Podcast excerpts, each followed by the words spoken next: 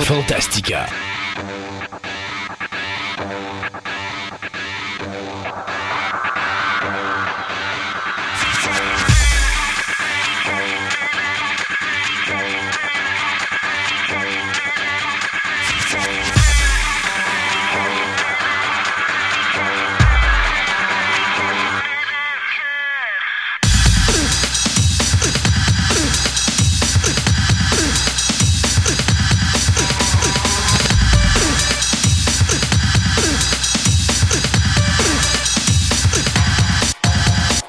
Le monde, bienvenue à Fantastica. Mon nom est Christophe Lassens et je suis en compagnie de mon comparse Sébastien Côté. Bonjour Sébastien. Salut!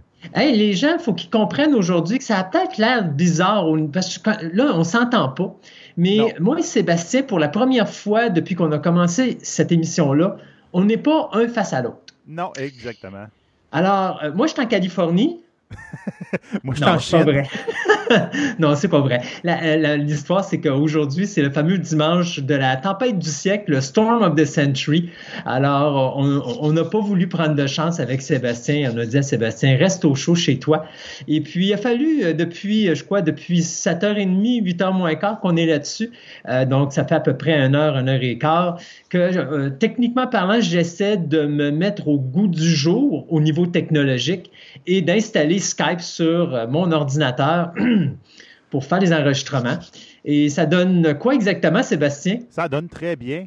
Bon. Ah oui, Alors, si vous, si vous trouvez que le son est bizarre dans cette émission-ci, parce que comme je vous dis, moi, je ne nous entends pas, euh, à ce moment-là, surprenez-vous pas, c'est normal. Euh, on, on utilise la, la- la- la technologie pour essayer de réaliser Fantastica, malgré le fait que moi et Sébastien, on ne puisse pas être ensemble, puis on ne se voit pas. Là, tout ce que j'ai devant moi, c'est ta photo avec un être, un être euh, pas un être, mais un RBA. Oui, Puis euh, ça, c'est probablement parce que là, tu me vois, mais c'est la face de mon minou que tu vois à la place qui te putsch. exactement.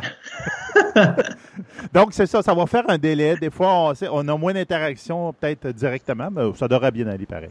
Bon, super. Hey, Aujourd'hui, grosse, grosse, grosse émission. Euh, D'abord, on va parler avec Julien du piratage dans l'animé japonais.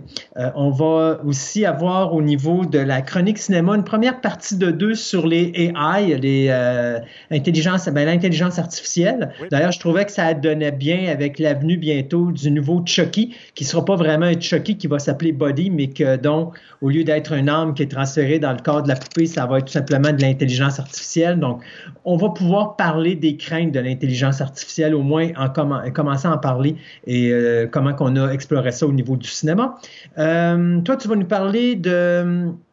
Mon Dieu, tu vas nous parler dans la- du carbone dans la, ta chronique sciences et technologie. Oui, la petite Puis du carbone. Exact. Et tant qu'à ça, mais je me suis permis de nous mettre un petit dossier spécial. Donc, euh, tu vas nous parler de Camelot. Oh! Ouais, Ah, fait que, ouais, fait que ça, tu le savais pas que tu allais parler de tout ça. Fait que là, il va falloir que tu te prépares dans les quelques minutes qui suivent. Oui. C'est bon. Et puis, bien sûr, toutes nos nouvelles de la semaine. Et également, bien, en fin d'émission, je vais vous parler de deux films norvégiens. Euh, puis c'est drôle parce que c'est un ciné nostalgique n'est pas très nostalgique, puisque le premier s'intitule The Wave, qui a été fait en 2015, et la suite qui s'appelle The Quake, euh, ou le, le tremblement, si on peut dire, euh, qui a été fait cette année, que j'ai eu la chance de voir euh, justement pendant mes vacances. Donc, deux films qui se suivent, mais on va se parler de ça dans la chronique Ciné Nostalgie. Écoute, allons-y donc avec les nouvelles, vu qu'on a une grosse émission sur, sur les bras. Ben oui.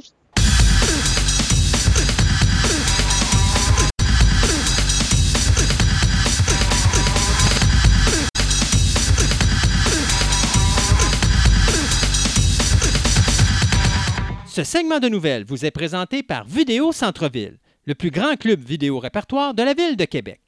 Vous aimez les monstres en caoutchouc, les fourmis géantes, les films espagnols, les sous-titres, les grands classiques, une vaste sélection de DVD de tout genre disponibles sous un même toit, soit au 230 Marie de l'Incarnation, Québec, ou encore vous visitez leur site web à vidéocentreville.com.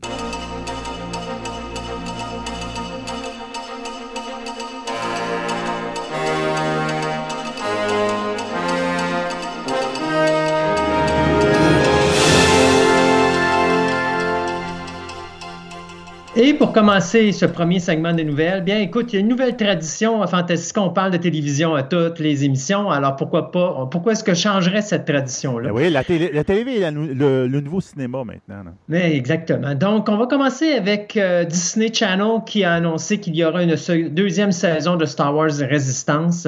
Euh, d'ailleurs, c'est drôle parce qu'on vient de mettre le teaser pour la première de la deuxième moitié de la première saison qui euh, présentement est en et euh, on voit déjà qu'on amène des événements qui ont touché Star Wars The Force Awakens. Donc, je pense qu'il y a beaucoup de monde qui ne s'attendait pas à ce que ça arrive si vite que ça. Alors, euh, on aura une prochaine saison de Star Wars Resistance. CBS qui a décidé d'arrêter sa série euh, maîtresse Criminal Minds après 15 saisons. Présentement, on est rendu à la saison 14. Il reste exactement 10 épisodes euh, à présenter. Sauf que ce qui est drôle, c'est qu'on va présenter la 15e saison tout de suite après la 14e. Donc, c'est-à-dire qu'on va aller présenter les 10 derniers épisodes, puisque la saison 15, on va ne mettre que 10 épisodes pour bien finir ça, tout de suite après la présentation des derniers épisodes de la 14e saison. Ça va faire un total de 325 épisodes, ce qui est quand même énorme. Et euh, bien sûr, c'est une série qui met en vedette Joe Mantegna, euh, il y a Matthew Gray, euh. Cook et euh, il y a Kristen Van Ness et euh, Daniel Annie. En tout cas, c'est une série qui a quand même fait beaucoup. Euh, je, te dirais c'est quasiment la série phare de CBS. Donc, on va voir cette série-là arriver à sa fin. Pour les amateurs de Jason Bourne, bien, la série Treadstone, eh bien, on commence à avoir un peu plus de détails là-dessus. c'est une genre de. Ça va être un peu comme. c'est quoi la série qu'ils ont faite récemment là, avec le personnage qu'interprétait Harrison Ford au cinéma à l'époque? Euh, prisonnier, prisonnier? Non. Non, non, non, euh, non, non, tu sais, il y avait euh, une série Clear and Present Danger, puis Patriot Games. Ah, OK, oui, oui, oui. ah, boy, le nom m'échappe, là. Mais enfin, oui, il y avait, par le même auteur, puis tout, ils ont fait une, une, série. Une série télé basée sur ce personnage-là. Eh bien là, on fait la même chose avec euh, la franchise des films de Jason Bourne.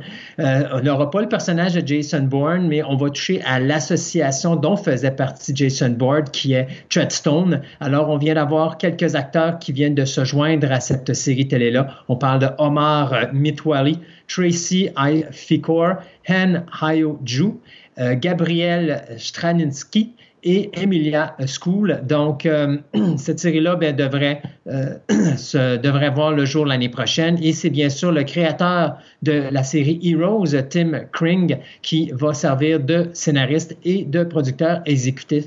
Euh, et c'est le réalisateur Ramin Barami qui va réaliser le pilote. C'était le personnage de Jack Ryan. Jack Ryan, c'est ça. Euh, pour les amateurs de la série Grace and Frankie, qui met en vedette Jane Fonda et Lily Tomlin, d'ailleurs, si je ne me trompe pas, je pense que Martin Sheen est là-dedans également, euh, eh bien, on vient d'avoir la cinquième saison sur Netflix et déjà Netflix a annoncé qu'il allait avoir une sixième saison. Donc, euh, on recycle le vieux chez Netflix présentement, si vous me pardonnez l'expression. Donc, la sixième saison devrait voir le jour en 2020. Et finalement, la série télé qui mettait en vedette Michael Douglas et Alan Arkin, ça s'intitulait Kominsky Method qui était présenté sur Netflix, eh bien Netflix vient d'annoncer qu'il y aura une deuxième saison qui consistera à huit épisodes d'une demi-heure. Alors euh, c'est un, un, acteur et un coach pour acteurs euh, qui est bien sûr interprété par Michael Douglas et son agent qui essaie de naviguer à travers euh, Los Angeles dans leur âge très avancé, si on peut dire, sur le bord de la retraite. Alors on essaie de profiter des dernières dernière chose que Hollywood peut apporter dans leur carrière. Alors, euh, un show qui a eu beaucoup de succès sur Netflix, alors on aura une saison 2 quasiment tout de suite. Bon, euh, de mon bord, ben, on va continuer dans les nouvelles d'AV. Donc, il y a Dragon Prince, que là, déjà, la deuxième saison, euh, le mois prochain, le 15 février, à Netflix, va commencer. Comme on disait la dernière fois, dit, Netflix, je ne sais pas comment ils travaillent avec leur saison, là, mais c'est comme on vient de finir. On a trois mois après, on a la deuxième saison. C'est comme. Je trouve ben, ça bizarre. Ils, ont l'air à fonctionner un petit peu sur le principe de AMC, c'est-à-dire AMC pour Walking Dead présente la saison, mettons, 1 de Walking Dead en deux segments. Donc, on a 16 épisodes, on split, fait qu'on a une saison qui est en dedans de certains nombres d'épisodes. Après ça, on prend une pause de deux mois et on présente la deuxième moitié de la, de la même saison. De la même saison, oui. Mais eux autres, ce qu'ils font, c'est au lieu de faire ça d'une saison à l'autre, ils ont décidé de faire deux saisons en un. Donc, je suppose qu'une saison, ça doit englober un storyline de base. Euh, et puis après ça, ben, ils prennent une pause et après, ils reviennent avec comme une deuxième storyline. Donc, c'est comme si on aurait une saison pleine, mais avec deux, deux sujets de base pour couvrir la, la, saison en quatre saisons. Donc, eux autres, ils ont splitté ça en deux saisons, comme ils ont fait avec Sabrina. Sabrina, on a deux saisons par année. C'est drôle comme système. Euh, j'aime pas vraiment ça, mais enfin. Ouais, moi non plus. Puis euh, on a eu finalement la date de sortie du prochain, voyons, excusez, euh, Stranger Things. Donc, la nouvelle saison, ça va être le 4 juillet. Donc, j'ai bien hâte de voir ça. Hmm. Donc, côté euh, différent, ben, on en parlait tantôt à Onde. Euh, ben, on a eu des nouvelles par rapport à la série de Picard. Donc, la ah. série sur Picard qui vont. Ben, ils ont confirmé quelque chose que personne ne savait, je ne me rappelle pas ça une confirmation. Ils ont annoncé que la série Picard va se situer dans la timeline de J.J. Abrams. Je je comprends pas. Moi, je comprends pas. Ben, ils viennent de. Il y a une autre nouvelle qui qui, euh, est pas confirmée à 100%, comme quoi que les films sont carrément mis sur la glace pour une, un temps indéterminé, parce qu'ils savent justement plus faire quoi faire avec cette série-là de J.J. Abrams.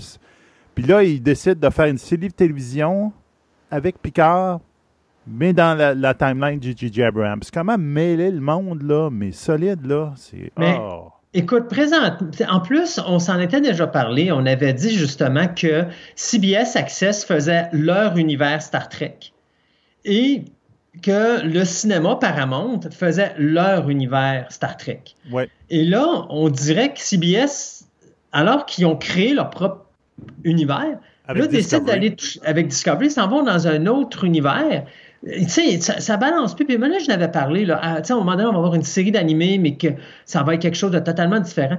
À force d'en faire trop, les gens vont complètement débarquer parce qu'on ne sera plus capable de savoir qu'est-ce qui est quoi. Puis pourquoi faire Picard dans un univers qui touche J.J. Abrams alors que Picard a jamais été dans cet univers-là, alors qu'on pourrait tout simplement prendre l'univers de Next Generation, puis à ce moment-là, de dire aux anciens fans, d'aller chercher cette éclat. Moi, personnellement, tu viens de me perdre. Si tu me dis que c'est un univers qui touche J.J. Abraham, je veux rien savoir de cette série-là. Je l'écouterai même pas parce que ça m'intéresse pas. Mais si ça arrêtait dans l'univers de Next Gen, j'arrêtais là à 100% Oui, exactement. Puis, en tout cas, la, seule chose qui est intéressante là-dedans, dans cette nouvelle-là, c'est que Patrick Stewart, lui, a lu le script, l'idée de base de tout ça, puis il était emballé parce qu'il disait justement, ça va il voulait aller ailleurs avec ce personnage-là, puis justement, à cause de la timeline, il va totalement ailleurs. Donc. Euh, mais écoute, c'est sûr, c'est personne qui est emballé. Ça l'emballe, mais bon, garde comme écouteur. C'est sûr, que ça l'emballe. On s'entend que, rendu à l'âge qui, des contrats euh, puis des jobs sur la table, il y en a de moins en moins. Ouais, c'est ça, c'est peut-être ça. Ah, en tout cas, là, donc, regarde, euh, ça, moi, quand ça a été annoncé, euh, j'ai crié sur Facebook là, à, cet endroit de nouvelle-là, puis j'ai fait « No! » Puis tout le monde me faisait des likes sous mon nom. Ah non, regarde. Quand, tu vois que tout le monde, ils font « Ben voyons, c'est quoi cette idée-là? En tout cas, on verra bien. Mais de toute façon, présentement, il y a vraiment un backlash qui se passe sur euh, les, créateurs de Star Trek Discovery. Je lisais justement un article cette semaine où il parlait justement de l'histoire des canons, parce qu'il y a beaucoup de fans qui chialent après la technologie utilisée dans Star Trek Discovery, ben puisque c'est une série qui se passe dans la période de Kirk, mais même pas, dans la période de Pike, parce que là, on va voir Captain Pike. et là, les gens c'est ça. Et là, les gens disent votre technologie ne fonctionne pas, vos Klingons ne fonctionnent pas. Euh, ce que vous nous amenez, vous nous dites que vous nous ramenez dans l'univers de, mais là, on ne sait pas. Alors, il y a énormément de mauvaises critiques. Puis, à un moment donné, on avait eu un sens que euh, les créateurs allaient revenir dans la ligne temporelle régulière, justement pour ralentir un petit peu cet aspect négatif, mais tu vois qu'ils ont l'air à dire ah, finalement, on s'en fout, puis on va aller dans la direction qu'on veut. Moi, j'ai hâte de voir, mais j'ai comme l'impression que CBS va se ramasser avec un, vide total parce qu'il y a beaucoup de gens qui vont tout simplement arrêter, puis les codes d'écoute vont descendre à un moment donné. non, en ce moment, ils sont en train de tuer Star Trek. Oui. C'est c'est pas drôle. Les gros fans disent tous que Orville est plus Star Trek que Star Trek, là, tu sais. Oui. Puis c'est pas drôle là, pour ça. Puis tu t'en vas n'importe où, puis là, tu, changes le. moi, là, moi, je reviens pas encore le look des Klingons. On dit pourquoi tu n'as pas gardé l'ancien look des Klingons, mais que tu aurais changé un peu comme leur mentalité, vous fait la même, ça aurait été moins brutal comme changement. Ben non, on, dit, on leur change leur look, puis il n'y a pas de problème. Oui, ou encore tout simplement faire une race à part qui aurait été modifiée. On sait qu'il y a eu des modifications génétiques qui ont été faites sur les Klingons, ce qui, ben ce qui expliquait l'apparence de Worf et tout ça face aux Klingons qu'on a eu en 1966.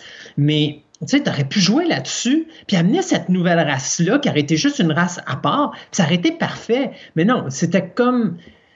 En tout cas, oh mon Dieu, on n'y refera pas le monde. Non, c'est ça. Donc, qu'est-ce que tu as d'autres nouvelles à nous dire? Ben moi, écoute, tu sais qu'on parle, on a parlé beaucoup du départ de John Lasseter de Pixar. Oui. Et euh, ça, c'était un gros coup pour Pixar. Ah, ça, ça a ben, fait mal. ça a fait mal. Ben écoute, ça, on ne savait pas où est-ce que notre ami Lasseter irait. Et d'un côté, je pense que là, il se retrouve à une bonne place parce qu'il y a une compagnie qui s'appelle Skydance. Ça, c'est la compagnie qui produit les Missions Impossibles avec Paramount Pictures, qui a décidé de lancer une nouvelle compagnie qui va s'appeler Skydance Animation. Et on vient d'embaucher John Lasseter comme euh, le la tête directeur, la tête dirigeante de cette nouvelle entreprise-là. Euh, bien sûr, euh, déjà sur le web, on s'attire déjà euh, des représailles parce qu'il y a des gens qui disent Hey, tu peux pas mettre un poste ou donner du pouvoir encore à un homme qui a été accusé d'abus sexuels. Moi, là-dedans, j'ai trouvé ça fort parce que d'abord, il n'y a eu aucune accusation portée contre John Lasseter sur des abus sexuels. Il y a eu des gestes qui ont été portés que John Lasseter a dit, moi, écoutez, ça n'a jamais été commis dans cette intention-là. Je suis désolé que les gens se sont, soient sentis dans cette réaction, ben, qu'ils se soient sentis comme ça. Euh, c'est-à-dire que mes gestes avaient une autre implication que ce qu'ils avaient. Puis en plus qu'on m'en ait pas parlé avant d'en parler en général. Bon, euh, je ne prends pas la défense de John Lasseter, mais ce que je dis, c'est que on sait tous les, dossiers qui existent à Hollywood présentement. On sait que toute la majorité euh, sont présentement euh, au niveau légal en poursuite juridique et tout le kit. Il n'y a jamais eu aucune accusation criminelle portée contre John Lasseter. Donc ça, je pense que ça en dit beaucoup. Ben, ça, c'est le problème, je te dirais, de tout ce mouvement-là, que MeToo est très bon, puis ça, a fait sortir des affaires que ça ne serait pas su autrement, mais il y a aussi le jugement populaire là-dedans. Le fait qu'il n'y a pas, y a pas il n'y a pas d'accusation, rien, mais automatiquement, il est coupable parce que quelqu'un l'a dit. Mais là, est-ce que c'est vrai? Est-ce que c'est euh, pas juste, grave que c'est supposé? Oui, puis c'est pas juste populaire, c'est aussi entreprise. Parce que rappelez-vous James Gunn. James Gunn qui a dit des choses que ça faisait des années, là. Ça n'a plus aucun rapport. Il a, il a vieilli, cet individu-là. Il ne pense plus nécessairement les mêmes affaires qu'il pensait à cette époque-là. Mais Disney a dit, on veut plus de toi. Euh, on a le droit chacun à faire des erreurs, puis quand on est jeune, on, dit tous, on a tous fait quand on était jeune des niaiseries à droite et à gauche, de voir que ces niaiseries-là vont être mises sur tes épaules jusqu'à la fin de tes jours, je trouve que c'est élevé. Alors, dans le cas de John Lasseter, ben, écoute, il n'y a jamais eu d'accusations qui ont été portées. Je défends pas l'individu, je dis juste, s'il avait vraiment fait quelque chose de grave, il y aurait eu des accusations criminelles portées contre lui. Disney ont enquêté, Disney n'ont rien trouvé de grave. Disney, ils ont redonné sa job. C'est Lasseter qui a dit Je m'en vais. Et il est parti tout simplement. Et là, ben, il va se ramasser dans une nouvelle entreprise qui est Skydance Animation. D'un autre côté, bien, toujours du côté de Pixar, on va perdre un autre gros morceau. Le réalisateur euh, Lee Unrich, euh, pardon, qui nous avait donné Toy Story 3 et Coco, euh, eh bien, il va quitter après 25 ans de loyaux services. Je ne sais pas s'il va aller travailler pour Skydance. Ben, Lui prétend. Non, lui prétend tout simplement que là, il veut profiter de sa famille, puis euh, c'est comme une genre de retraite qu'il prend d'Hollywood. Ah. Euh, restera à voir si effectivement c'est le cas. Il n'y a, a, aucune, euh, aucune, comment je pourrais dire, il n'y a, a, rien de négatif entre lui et les, les studios Disney, les studios Pixar. C'est vraiment une décision de profiter de sa famille pendant qu'il peut encore. Alors, après 25 ans de loyaux services, le réalisateur Lee Unkrich qui quitte Pixar Animation. Bon, la semaine passée, on avait parlé de Bandersnatch, donc l'espèce d'épisode de Black Mirror de Netflix qui permettait de choisir un peu le, destin du personnage principal. Ben, euh, pas longtemps après que l'épisode est passé, ben, il y a une poursuite sur Rodo. Donc, en fin de compte, c'est la compagnie qui s'appelle Echo LLC. En fin de compte, c'est la compagnie en arrière des, euh, des livres dont vous êtes les héros, donc Choose Your Own Adventure Book, qui les poursuit au niveau à, la Cour fédérale pour 25 millions pour euh, attaque à leur marque de commerce. Donc, en fin de compte, oui, vas-y. Non, non, vas-y. Oui, OK. En fin de compte, c'est grosso modo, ils ne poursuivent pas parce qu'ils ont fait un film ou euh, une émission de télévision qui a des choix dedans. C'est plus qu'ils ont utilisé le nom de Choose Your Own Adventure Book dans les publicités avant le, la, diffusion de l'épisode et que durant l'épisode en question, ils font carrément référence au livre qui est dans, dans, l'histoire, qui disent que c'est un livre dont du Chose Your Own Adventure Book. Donc, ils ont utilisé le trademark de, pour faire la publicité et dans l'épisode. C'est ça qu'ils sont en train de se faire ramasser un peu avec 25 millions on a appris que j'ai appris deux choses dans cette, histoire-là. Que un, Netflix avait pendant très longtemps euh, fait des négociations avec euh, la compagnie en question pour avoir les droits pour pouvoir faire des émissions de télévision ou quelque chose de même dans l'univers euh, des, livres dont vous êtes les héros. Mm-hmm. Et que présentement, sais-tu qui possède les droits en question? Non. C'est 20th Century Fox. Donc, pas Disney? Et donc Disney. oh, Netflix, ça va pas bien là. c'est ça. C'est 20th Century Fox qui possède présentement les droits pour les movie rights, pour les livres dont vous êtes les héros. Et donc, maintenant, en tout cas, dans très, très, très, très prochainement, ça va être Disney. Donc, euh, oh, je pense que Netflix, euh, il les aura pas les droits, puis qu'il ben, va peut-être falloir qu'il fasse un dédommagement à la compagnie, parce qu'effectivement, s'il utilisait le nom commercial de la compagnie, ben, euh, regarde, ben, tu le fais pas, gratuit. Hein. Non, puis non, puis eux autres, ce qu'ils disaient, si j'ai bien lu l'article, ils disaient que ça portait atteinte à ça portait atteinte à leur euh, à leur processus ou à leur à leur création parce ben que le film est excessivement violent et donc eux autres ils voulaient pas être associés associés pardon à ce genre de violence là. Euh, c'est plus là qu'arrive la, la, poursuite en question. Alors ça, ça, va être drôle de voir. Mais là, je savais pas que Disney euh, était maintenant propriétaire de tout ça. Alors... Ah non, j'ai vraiment ri quand j'ai vu ça. J'ai fait Oh, OK, garde ça. L'art de mettre de l'huile sur le feu. Exactement. Euh, on va parler Mission Impossible 7 et Mission Impossible 8. Euh, puis là, vous allez dire, ah ouais, 7 et 8, ben oui, on a la compagnie Paramount qui a signé pour les deux prochains les deux prochains euh, Missions Impossibles. Et c'est drôle parce que c'est le réalisateur Christopher McQuarrie qui a réalisé et euh, Mission Impossible 5 et Mission Impossible 6, soit Rogue Nation et puis le 6, je me rappelle plus c'était quoi, euh, qui va finalement tourner les deux films. Puis il va les tourner pas n'importe comment. Il va les tourner les deux, un en arrière de l'autre, pour faire en sorte que le septième sera présenté en salle durant l'été 2021 et le huitième sera présenté en salle durant l'été 2022. Donc euh, là-dedans, ben, la seule chose qu'on sait pour le moment, c'est que McQuarrie aimerait beaucoup revoir Henry Cavill et Alec Baldwin qui reprendraient leur rôle dans le prochain Édition Impossible, donc le numéro 7. On suppose à ce moment-là que ce sera tout simplement des euh, flashbacks parce qu'on sait que les deux personnages euh, ont pas réussi à se rendre jusqu'au générique final du dernier film. Donc, euh, Mission Impossible, Mission Impossible 7 et 8, c'est confirmé pour 2021 et 2022. Bon, euh, ben regarde, je vais continuer sur Star Trek. On était parti tantôt, on va continuer là-dedans. Donc, euh, première nouvelle qu'il y a eu, ben, il va y avoir des nouvelles, donc en fin de compte, des romans euh, basés sur qu'est-ce qui est arrivé à Enterprise pendant la première saison de Discovery. Donc, à la fin la première saison de Discovery, ben, Discovery rencontre l'Enterprise, commandé par le commandant Pike, comme on a vu, donc le commandant qui était avant Kirk. Puis là, il y a, qu'il y a un intérêt à savoir qu'est-ce qui est arrivé à l'Enterprise pendant la guerre avec les Klingons. Donc, ils vont faire un roman là-dessus.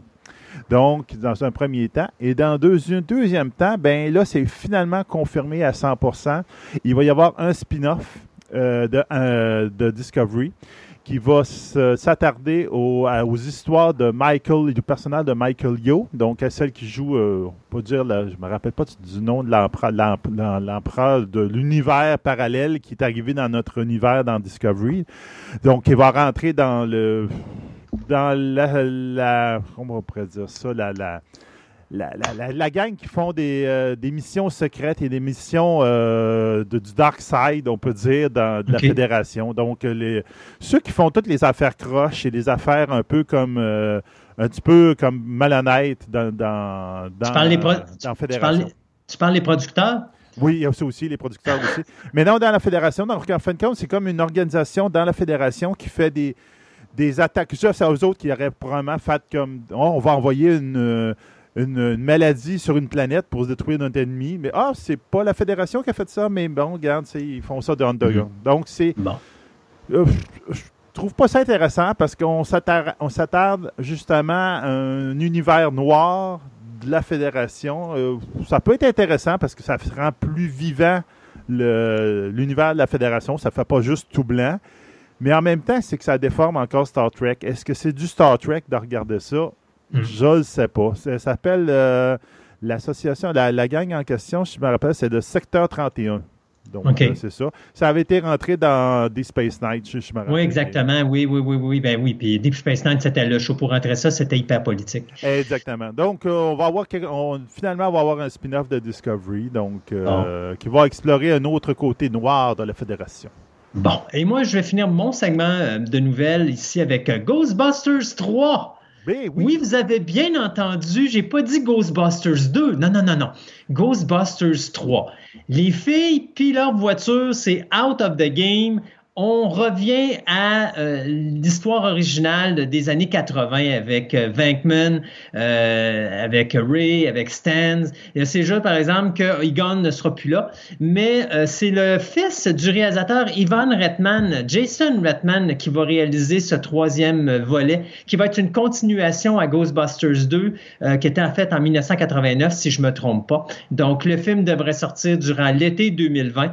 Euh, et on confirme que a- ça sera vraiment une suite. Maintenant, il restera à voir, est-ce que Bill Murray va accepter de revenir? On peut être sûr et certain que euh, Ray et Stans, euh, pas Stans, mais Ray plutôt et euh, Winston plutôt vont être de retour. Ça, c'est deux acteurs qui diront pas non. Ben mais il restera juste à savoir si Bill Murray, dans le rôle de Venkman, il va accepter de revenir. Alors, ça, ben, c'est ce qui reste à confirmer, mais c'est Sony Pictures qui va produire. Et en même temps, ben, on nous confirme que le film d'animation de Ghostbusters est encore en développement. Ce n'est pas un projet qui a été oublié. Donc, c'est quelque chose aussi qu'on devrait pouvoir vous donner des nouvelles sous peu.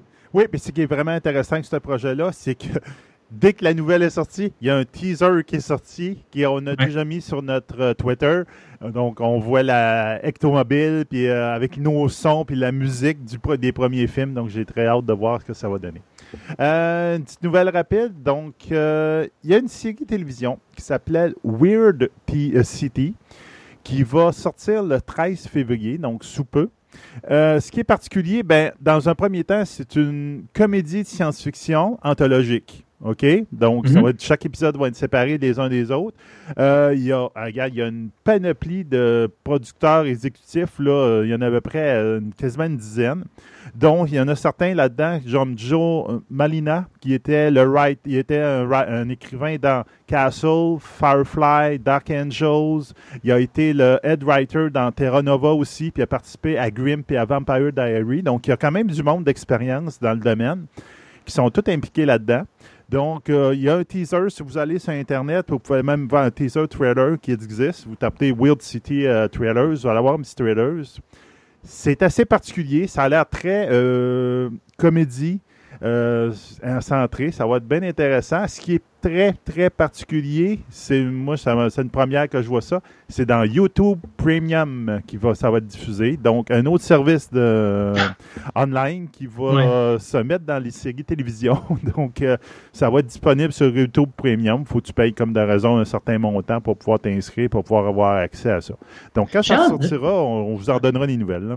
J'ai hâte de voir l'histoire du streaming là, parce que tu as Disney là tu as Warner Brothers qui vient d'annoncer qu'ils vont sortir leur streaming en même temps que Disney Puis là, tu as un troisième poste de streaming qui va être créé, qui va sortir la même date que la sortie de Disney et du nouveau poste de Warner Brothers. Là, tu as YouTube qui crée ça et tu as Netflix qui vient d'augmenter son service de base de 8 à 9 dollars US. Ben Donc, oui. j'ai bien hâte. Tu sais, là, c'est je sais pas comment. Là, à un moment donné, là, ça va être une gamme, c'est- j'ai hâte de voir à quel point euh, le streaming va rester euh, euh, quelque chose de fort aussi à un moment donné, ça ne va pas juste cracher parce que là, il va en avoir trop. C'est ça, moi, ça fait plusieurs mois que j'en parle, là, puis je dis Ouais. tout le temps, là, que ça va cracher cette histoire-là, là, ça se peut pas, le monde ne peut pas embarquer dans tout ça en même temps, pour avoir toutes des affaires différentes. C'est- Ouais. Ah, on verra bien. À moins, à moins que chacun se dise, hey, sais-tu quoi, Euh, moi je vais prendre tel poste, toi prends tel poste, toi pas tel poste, puis on va chacun de nos bars euh, pirater nos, nos choses, puis on va se les passer entre nous autres. Ça va être la façon, je pense, la seule que les, les gens vont pouvoir se payer tout au complet. là. Moi, l'affaire que je trouve que c'est une meilleure idée, c'est ce que DC a fait.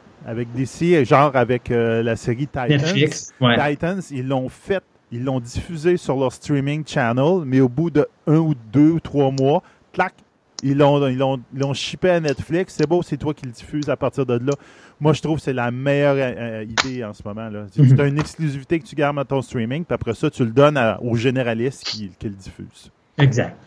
On s'arrête là quelques instants. On va avoir quelques chroniques pour vous et on revient tout de suite après pour le deuxième segment des nouvelles. Parfait.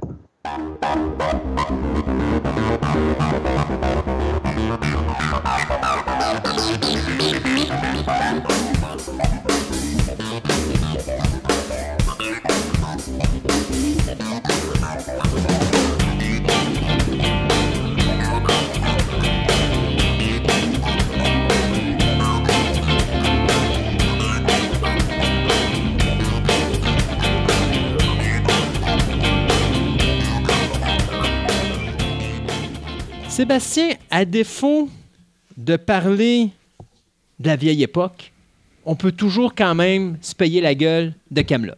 Oui. Puis du roi Arthur Du et de sa table carrée. Sa table, carrée, oui. non, non, elle, était ronde. Elle tournait pas rond, mais elle, était ronde. OK, pareil. bon. Alors, tu vas nous parler de la série Camelot. Camelot. Euh, français? Oui, c'est français. Euh, Camelot, pour ceux qui, euh, ben, cherchent, mettons, l'orthographe, c'est K-A-A-M-E-L-O-T-T. C'est comme ça qu'ils ont- écrit pour cette, cette série-là. Camelot. Camelot. OK. Je pense qu'on va commencer en premier. On va Sais-tu, parler si on commençait par le début, ça serait déjà le fun. C'est ça, on va commencer par le début. C'est, créé par qui? Ben, c'est Alexandre Astier qui est en arrière de ça. OK. Donc, euh, c'est un Français qui est né en 1974. C'est euh, quelqu'un qui a fait beaucoup de théâtre. À la base, c'est quelqu'un de théâtre. Euh, mais après ça, tranquillement, il est quand même euh, déplacé au cinéma. OK? Donc là, il a fait, euh, il a réalisé, il a co-scénarisé, il a été acteur dans plusieurs, euh, quelques des petits des courts-métrages au, au cinéma, etc. Euh, en 2002, il a même réalisé ce que. Regarde, c'est en, en- c'est en latin, là. Diet. En tout cas, ben, Pourquoi tu as Donc- cette, cette opportunité-là incroyable de toujours t'embarquer dans des Dans noms des incroyables que tu peux pas dire en ondes? Mais bon, c'est un court métrage de 14 minutes qui était à l'origine de la série Camelot, justement, qui allait venir, devenir à un moment donné Camelot. Puis il avait gagné à ce moment-là le prix du public en 2003 pour le- un- dans un festival par rapport à ce court métrage-là de 14 minutes. Euh, après ça, en 2006, il est allé faire, euh, il a tourné au cinéma dans comme T'es Tibelle. Euh, en 2007, il a joué dans Astérix et Obélix les Jeux olympiques. Il jouait exactement un des officiers romains. Vous le voyez, un des officiers romains qui a une répartie assez rapidement puis qu'il fait des commentaires assez drôles. Donc, c'est lui qui était là-dedans. Puis, il a même joué le père de Lola dans la série LOL, l'équivalent euh, français de la série LOL. Ça, je connais pas. Ouais, mais ça, c'est, euh, plus. euh, on a l'équivalent ici là, avec euh, des, c'est des, des, des séries humoristiques plus modernes. Avec justement LOL, justement, ça, ça fait Oui, référence oui, ben, au- l'OL, les textos, affaires ouais. de même. Donc, euh. Donc euh, il a fait quand même beaucoup de choses. Euh, ses, euh, ses, ses parents sont tous au cinéma. Son, son demi-frère aussi fait du cinéma, etc. Puis tout dernièrement, il a fait sa... Il a fait ses preuves en faisant la scénarisation et la co-réalisation du long métrage Astérix au domaine des dieux. Film d'animation? Oui, le film d'animation 3D qui a Mhm. été fait en 3D, qui est sorti dans, ben, dernièrement, il y a trois, Ouais, deux ans, années, mettons ouais. deux, trois ans. C'est lui qui avait fait la réalisation et la réalisation du film. Et même le prochain euh, film d'Astérix en animation, c'est lui qui va réaliser. Il ne scénarisera pas, mais il va réaliser. Mais il y a une Donc- différence entre réaliser de l'animation 3D puis de réaliser des vrais acteurs. Les vrais acteurs, c'est pas la même chose. Non. Mais il est surtout connu quand même pour sa série Camelot, OK? Même Non, si... non, c'est Camelot. Camelot. Mais... Je en tout cas, je, je pense que je vais y aller tout de suite d'aborder cette affaire-là. Si vous tapez sur Internet, on le mettra le lien avec notre Oui. show. Si vous tapez euh, Alexandre Astier, euh, physique quantique, vous allez voir qu'il a fait aussi du stand-up comique dans les dernières années OK. dans ses temps après Camelot. Il a fait euh, des spectacles humoristiques à sujet scientifique. À un tel point que même que s'il a gagné des prix par rapport à des physiciens, ils ont donné des prix Wow. pour la vulgarisation scientifique de son show. Donc, il fait un show humoristique. vous avez- Si vous regardez ça, justement, euh, euh, Alexandre Astier, physique quantique, vous allez voir, il y a comme un extrait de son spectacle. C'est tordant, là, mais c'est que vraiment, c'est du monde. Il, il rit un peu de, de tout ce qui se passe. Puis là, justement, il est en préparation d'un prochain, d'un, d'un nouveau parce qu'il a été beaucoup très, très demandé. Qu'est-ce que Camelot, exactement? C'est Camelot. Camelot. Bon, c'est Camelot, mais les autres, ils disent Camelot quand même. Donc, Camelot. Donc, Camelot, euh, c'est une série qui est passée du 3 janvier 2005 au 31 octobre 2009 à M6. Euh, On parle de combien d'épisodes? combien d'épisodes? On parle de exactement les saisons 1 à 3, c'est 100 épisodes de 3 minutes 30. Tu vas voir le... Par voir- saison? par euh, ben non, des trois saisons. Donc, c'est 30, donc c'est- 33 épisodes à peu près par saison. là. Euh, la saison 4, elle, est 98 épisodes. Puis la saison 5 a 50 épisodes de 7 minutes. Puis la saison 6, il y a 9 épisodes de 40 minutes. Tu vois que le, le Ouais. format est... Parce que on faut comprendre qu'en France, c'est différent qu'ici. Euh, les émissions finissent pas à des heures précises. Ici, en- au Canada, c'est une émission commence à midi, Elle finit à, à une heure ou elle finit à midi et demi, mais il n'y a rien qui finit à 20 ou à 25 ou aux affaires de même. Alors qu'en Europe, ils n'ont pas ce ce format-là, eux autres, ça ne dérange pas. La émission peut finir à moins quart. Puis là, à ce moment-là, ils ont 15 minutes. Ils ne passeront pas des pubs pendant 15 minutes en attendant que la prochaine arrive. Mhm. Donc, à ce moment-là, il y, a, il y a souvent des, ce qu'on nous autres, on pourrait appeler des interludes. Dans notre, bon- vieux temps, il y avait ça. là. Donc, Ou la minute écart à, à Gérard? c'est ça. Mais à- à- avant, avant 2005, c'était Caméra Café OK. Qui, était, qui est parti d'ici, puis qu'en fin de compte, il y a eu une adaptation en France. Ben, en France, donc, ils ont demandé on a besoin de quelque chose. Caméra Café vient d'arrêter on a besoin de quelque chose. Donc là, ils ont proposé ça à Astier, puis Astier a embarqué là-dedans avec Camelot. Que Camelot était justement des épisodes de 3 minutes 30. L'épis- Le, but étant de faire ça entre les vraies émissions. Ici, ça a passé au canal Historia, hein, au Canada, mais au Québec en particulier. Euh, mais là, on les collait. On mettait plusieurs épisodes ensemble, puis là, on faisait comme une demi-heure ou un 20 minutes avec ça, avec les annonces intercalées, etc. Donc, c'est ça le format. Mais le format a évolué, on va voir après ça avec le temps. Donc, qu'est-ce que ça compte Camelot? On s'entend que Camelot, Camelot, c'est la- le roi Arthur et les chevaliers de la table ronde. Mais Cam Camelot, c'était. c'est- Non. C'est la ville. C'est Oui, le château, c'est la ville où la table ronde est, puis où est-ce que le roi réside. OK. OK? C'est comme ça, ben, historiquement, Ouais. entre guillemets. là, c'est. Oui, parce que ça n'a pas existé. On s'entend. C'est une légende. C'est une légende qui est peut-être basée sur certains faits. Pour ceux qui aiment cette série-là, on a des reportages là-dessus. Bon, on parle de documentaires. Puis c'est souvent des documentaires beaucoup plus historiques que sur la série. Puis là, on fait le tour, dit c'est toi la réalité, puis on fait ça, c'est la fiction. Parce que le roi. Arthur, on se le met là. Le roi Arthur n'a jamais existé.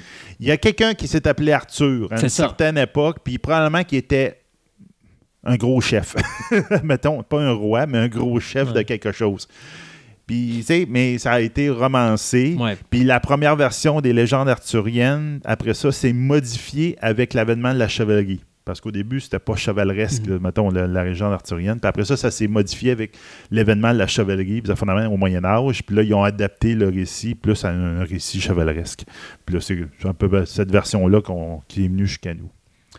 Donc, dans la version de Camelot de, de, de Chevalier de la Table Ronde, on rencontre le roi Arthur, qui a été élu par les dieux pour euh, sauver la- la- la- le royaume celtique, en fin de compte, de la Bretagne. OK? Donc, c'est lui qui a retiré Excalibur de, de la roche. Euh, puis, il s'est fait donner la- la- le travail par les dieux de faut que tu retrouves le Saint Graal. C'est ça, Ouais. ça. Le but de la série, c'est ça. c'est Ok. Le roi Arthur s'est fait donner ça.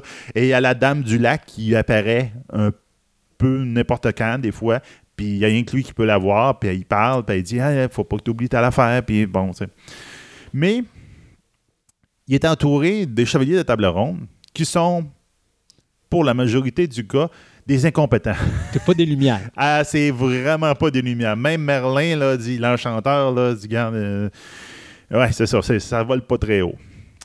Donc, tu as vraiment c'est, euh, sa femme qui est plutôt nonuche un peu, là, sur les bars, mais que il, il touche jamais.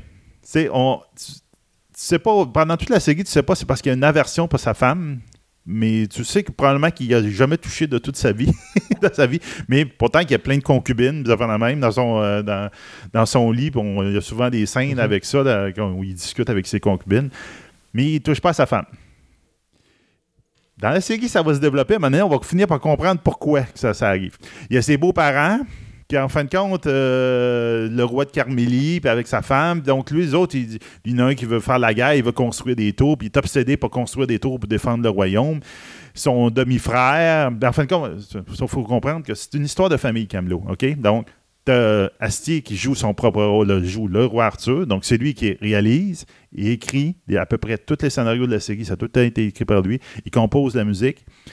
C'est lui qui joue le roi C'est Arthur. un one-man show. C'est ouais, c'est un one-man show. Il joue le roi Arthur, mais au début, c'était le fait que fallait pas que ça coûte cher. Ouais, c'est ça. 3 minutes 30 euh, avec le. le- le- puis il, a dit Garde, moi, j'engage pas des, autres, des, des acteurs.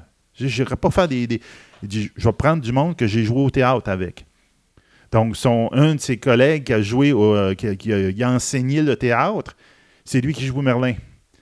Son père, c'est lui qui son- joue son beau-père. Sa belle-mère, c'est lui qui, qui joue sa, sa- sa belle-mère au fil dans le show. Puis on finit par voir sa mère, mon aîné, qui joue sa vraie mère, de, de, de Luther Mhm. prend dragon, puis de main, puis son demi-frère Skarsgård.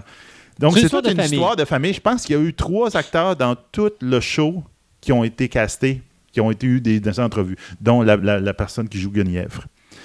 Mais à part de ça, c'est toutes des, accointances, c'est du garde, c'est des personnes que je connais, que j'ai joué avec dans, au théâtre ou au cinéma, puis ça me tente, garde, de jour, c'est le fun de jouer avec ça. Quand ça, tu ça dis acquaintance, c'est des connaissances. Des connaissances. C'est ça que j'ai beaucoup surappris après. Donc, c'est toute l'histoire est autour de là.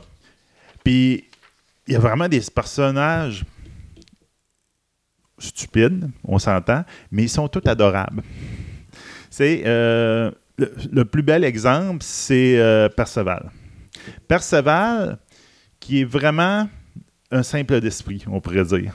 C'est dans la série, c'est vraiment le gars que tu essaies d'y expliquer n'importe quoi. Il va s'ostiner un peu comme Zoolander. OK. À un moment donné, il y, a une, il y a une petite catapulte dans une classe de guerre, puis il y a une petite catapulte, puis ça demande comment ça se fait que la petite catapulte tire des petites roches gamins, comment tu peux détruire tes ennemis avec ça.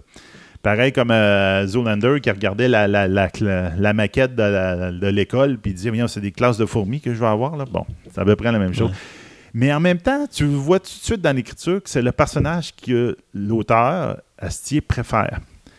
Puis c'est tout en lui que il lui donne des dialogues, des fois, là, que tu dis OK, il est peut-être sain d'esprit, mais c'est peut-être lui qui comprend le plus Ce qui se passe. tout ce qui se passe. Mm.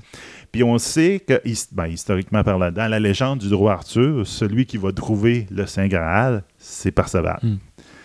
Donc, ça va avec le personnage, ça va avec où est-ce qu'on- où il s'en va, ce personnage-là. Même qu'il y a une scène dans la dernière saison que le roi compte un de ses rêves, puis tu vois pas la personne à qui il compte. Puis c'est une espèce d'affaire assez capotée qui compte, là. Puis là, ma blonde puis moi, on se regardait et dit c'est sûr que c'est Perceval qui parle. Ah, il parle à Perceval, c'est sûr et certain. Puis effectivement, quand tu vois le côté, de, tu dis oui, c'est Perceval qui est en Ok. train d'écouter le rêve du roi. Donc, c'est vraiment intéressant.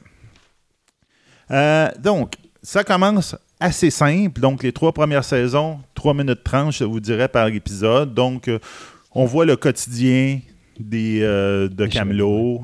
Très, je vous dirais, très épisodique. Tu peux les écouter dans le désordre. Ça dérange plus ou moins, OK? C'est a été conçu pour ça à la base. C'est aussi les trois premières saisons, ça a été pas mal tourné en studio. Donc, c'est des, des murs de carton. Là, on s'entend que c'est quand même bien fait, là, mais c'est quand même des styles de murs de carton, puis c'est, des plans assez fixes. Enfin, Astier, quand même, aimait, adorait le fait que lui, il tournait en HD, plusieurs caméras, one take. Ben, c'est. C'est comme, il mettait les caméras sur tous les angles, puis il filmait la, scène de tous les angles possibles. Donc ça, ça faisait que c'est moins long en théorie, mais ça faisait que c'était plus coûteux un peu pour le, tournage. Euh, mais quand même, tu vois, il y a peut-être une petite trame de fond tranquillement. Mais à partir de la troisième, quatrième saison, c'est là que là, tu vois que ben, finalement, il y a une histoire en arrière, puis qu'il commence à tricoter, à, à faire ça. C'est pour ça qu'à partir de la quatrième saison, on monte de 3 minutes 30. Effectivement, on reste dans le format 3 minutes 30, mais on a beaucoup plus d'épisodes pour rien que la saison 4. La saison 5, là, on monte, à place de 3 minutes 30, on monte à des épisodes de 7 minutes. Donc là, on s'éloigne tranquillement de l'interlude. Puis, euh, même qu'il y a un director Scott là, qui dit de, de cette saison-là qu'ils ont réuni, à place de prendre 50 épisodes de 7 minutes, c'est 8 épisodes de 52 minutes chaque. OK. Parce qu'il y, a- il y a comme un lien. Parce que là, il y, a, il y a vraiment une histoire qui se suit dans l'autre.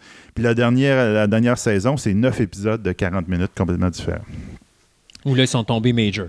Oui, ils sont vraiment tombés major. Puis c'est complètement différent. Donc, dans toute cette histoire-là, il y a aussi, tu sais, il y a Lancelot, le fameux Lancelot, que lui, c'est le moins nono de la gang. Même, je vous dirais qu'avec le roi, c'est probablement le seul qui lucide un peu dans cette histoire-là.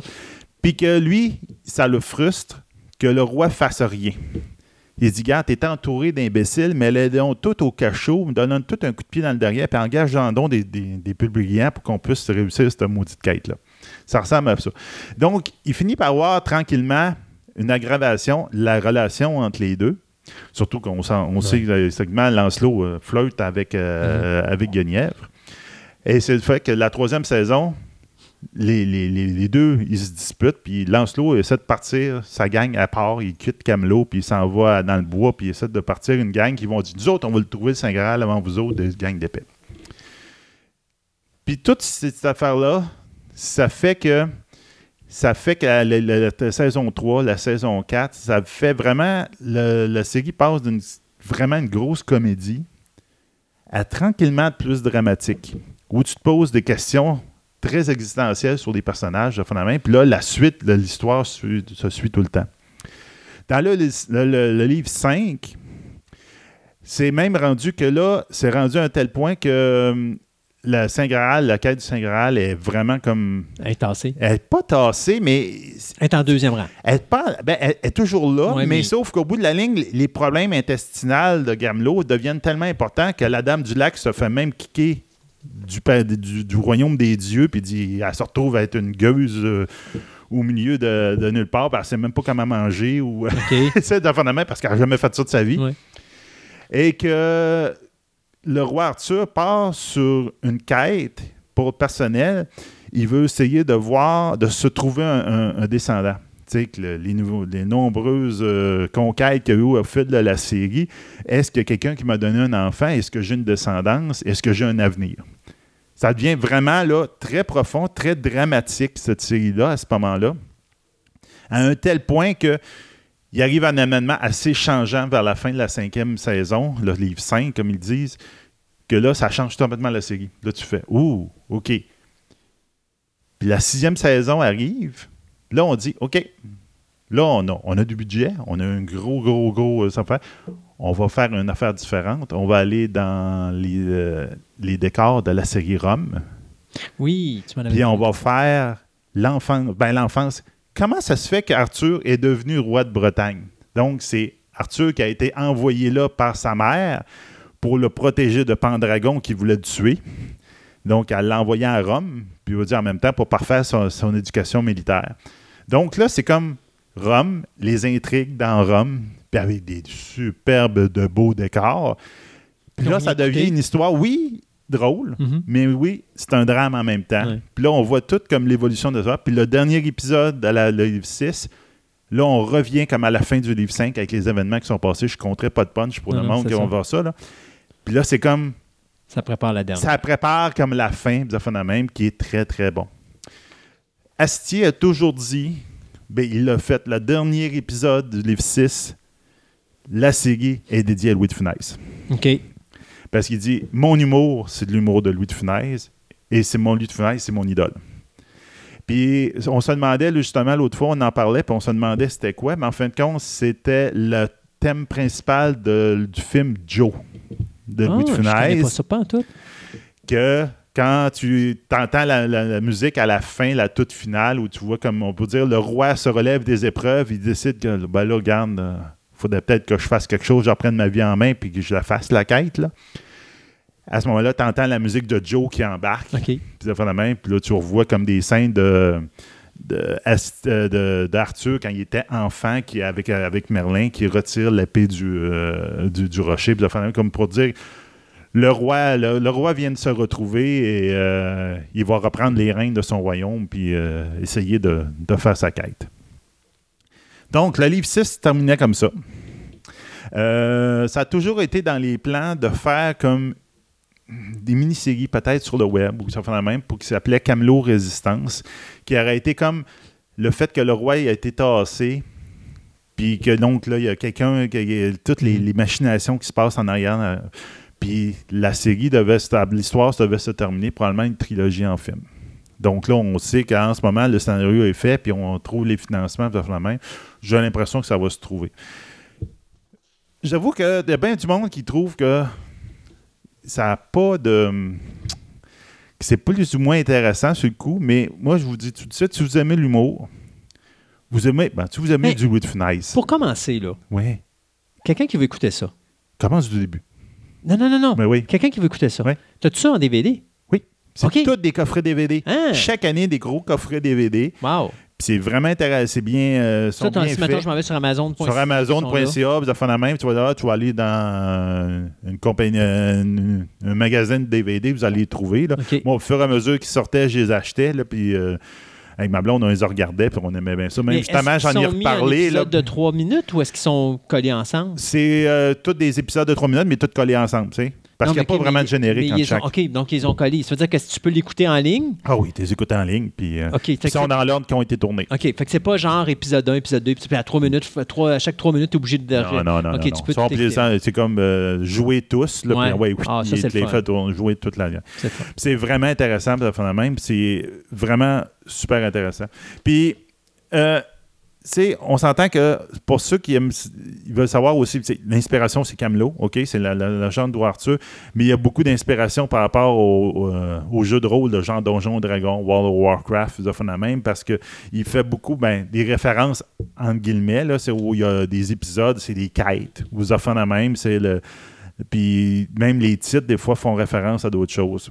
Y a- ça, L'auteur s'est jamais vraiment caché de ça. Il a dit toujours ça. ça. Et Même que il y a des, euh, des références à Monty Python, Star Wars, Stargate, tu sais, parce que tu vois toutes les passions de, de- du personnage. Comme entre autres, il y a un des chevaliers qui s'appelle Bohort qui est terrifié parce que lui, c'est un, c'est un, c'est un chevalier d'intérieur, mettons. OK. il est terrifié de l'extérieur. Puis il dit à un moment donné, il est terrifié de rencontrer un lapin adulte dans la forêt. Dans la forêt. Puis on fait référence à ce moment-là, pour le monde qui connaît ça, à Monty Python avec le lapin vorpal qui tue les chevaliers Oh de la oui. table ronde, Oh justement. Il y a beaucoup de références. Ben, euh, les druides sont très présents à cause de Merlin, donc les Romains aussi, parce que euh, à ce moment-là, quand l'avènement de, de la Bretagne avec le roi Arthur, c'est lui qui chasse les Romains de la Bretagne. Donc, il y a encore des camps retranchés romains qui existent de faire la même, mais qui sont presque abandonnés. Donc là, puis Et là, il Arthur a vécu son, son adolescence à Rome, donc il connaît les us et les coutumes. Donc, ils font des références à Astérix et Obélix. Il y a même un, un épisode qui s'appelle Le combat des chefs, qui est par rapport à un album d'Astérix. Donc, il y a beaucoup de choses par rapport à ça que. C'est drôle parce que dans cette série-là, on va probablement voir le village romain qui va résister à l'envahisseur. ça, ça va être le contraire, là. ça. Donc, euh, mais c'est. Puis c'est un gars qui aime le film, donc il y a plein d'épisodes qui vont, qui vont avoir des noms particuliers. Il y en a un qui s'appelle euh, c'est Le Sixième Sens, Le Gladiateur, euh, Les Chiens de guerre, les, les hommes, des hommes Ouais. d'honneur. C'est, tu vois, des- Ouais, des, ouais. il va faire des, des- des accointances avec ça. Donc, ça va être vraiment intéressant. Donc, on parle de DVD, on parle de la série. On parle aussi d'une- série de livres, de trois livres. C'est plus une des séries de livres, euh, justement, ce qu'on parlait, documentaire. Ils vont parler de la légende de roi Arthur, c'est quoi, d'où ça vient, puis la même le rôle un peu dans le médiéval, etc. Puis pour ceux qui veulent compléter leur lecture de tout ça, vous pouvez aussi avoir, il y a sept bandes dessinées qui existent, qui ont été éditées de 2006 à 2013. Le huitième volume va sortir en 2018. Puis euh, ça reprend des histoires. C'est écrit par Astier, aussi, aux autres aussi, sont scénarisés aussi par Astier. C'est pas lui qui fait les dessins, Mhm. mais c'est lui qui fait les scénarios. Puis des fois, c'est des histoires qui ont été contées. Comme à un moment donné, euh, deux personnages, Caradoc et Perceval, pensent, ils pensent, sont allés faire une quête, puis ils ont été poursuivis par un serpent de mer. Puis tu finis par comprendre, ben, peut-être le serpent, il avait peut-être juste un pied de long, là, mais ils ont eu peur du serpent. Là. Mais dans la bande dessinée, ils comptent l'histoire du serpent de mer, qu'est-ce qui s'est passé, puis c'est vraiment drôle, ça rentre, ça reste dans l'esprit de la bande dessinée, puis les, les dessins sont bien faits, puis on reconnaît vraiment bien les personnages, donc c'est vraiment un beau à côté, là, que ça vaut la peine pour quelqu'un qui veut continuer. ils sont disponibles aux bibliothèques au Québec. Ça, un. coffret euh, Camelot, ça peut être combien à peu près? Ben, je sais pas en ce moment comment ils peuvent être, là, mais c'est des gros coffrets, je vous dirais, de quoi, euh, 3 cm d'épais. là. C'est vraiment des bons coffrets. là. Dans le temps, probablement qu'ils se vendaient peut-être une trentaine de piastres, quelque chose de même, mais maintenant, je suis pas mal sûr que vous pouvez les avoir moins que ça. Ouais. OK. Donc, c'est vraiment quelque chose d'intéressant. Là, Euh, je pense que quelqu'un qui aime l'humour, qui aime justement le- l'humour à la Louis de Funès, je ne me ben, cache pas, là, ça vaut la oui. peine. Puis qu'est-ce qui s'en vient? Donc, tu disais qu'il y a trois films qui sont en Il y a trois films, en, en fait, quand il y a trois films qui, normalement, qui seraient prévus. Lui, c'est dans son idée Astier, c'est ça comment ça finit, son histoire. Puis là, le premier est écrit, le premier est en train de, en ramasser le financement. Puis une fois que le financement il va être fait, il va tourné. Euh, c'est possible que ça commence à se tourner en 2018-2019. Donc, j'ai très hâte de voir ça parce que euh, tous les acteurs sont prêts à embarquer puis à, à rentrer dans leur rôle puis à continuer l'histoire. Donc, c'est, c'est vraiment intéressant. Alors, Sébastien, Oui. merci de nous avoir initiés à cet univers palpitant à la table carrée. Et puis, on se dit à une prochaine fois. Ça marche. you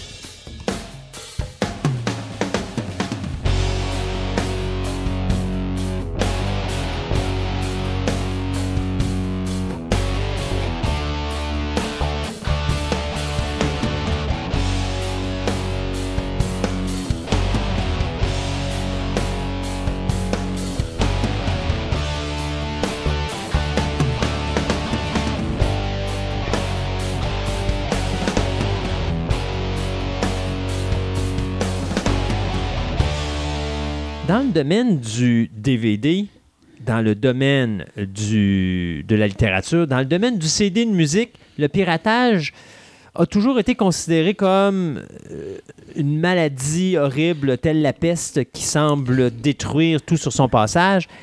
L'animé et le manga n'est pas à l'abri de ça. Non. Euh, Bonjour, la- Julien. Bonjour. Comment ça va?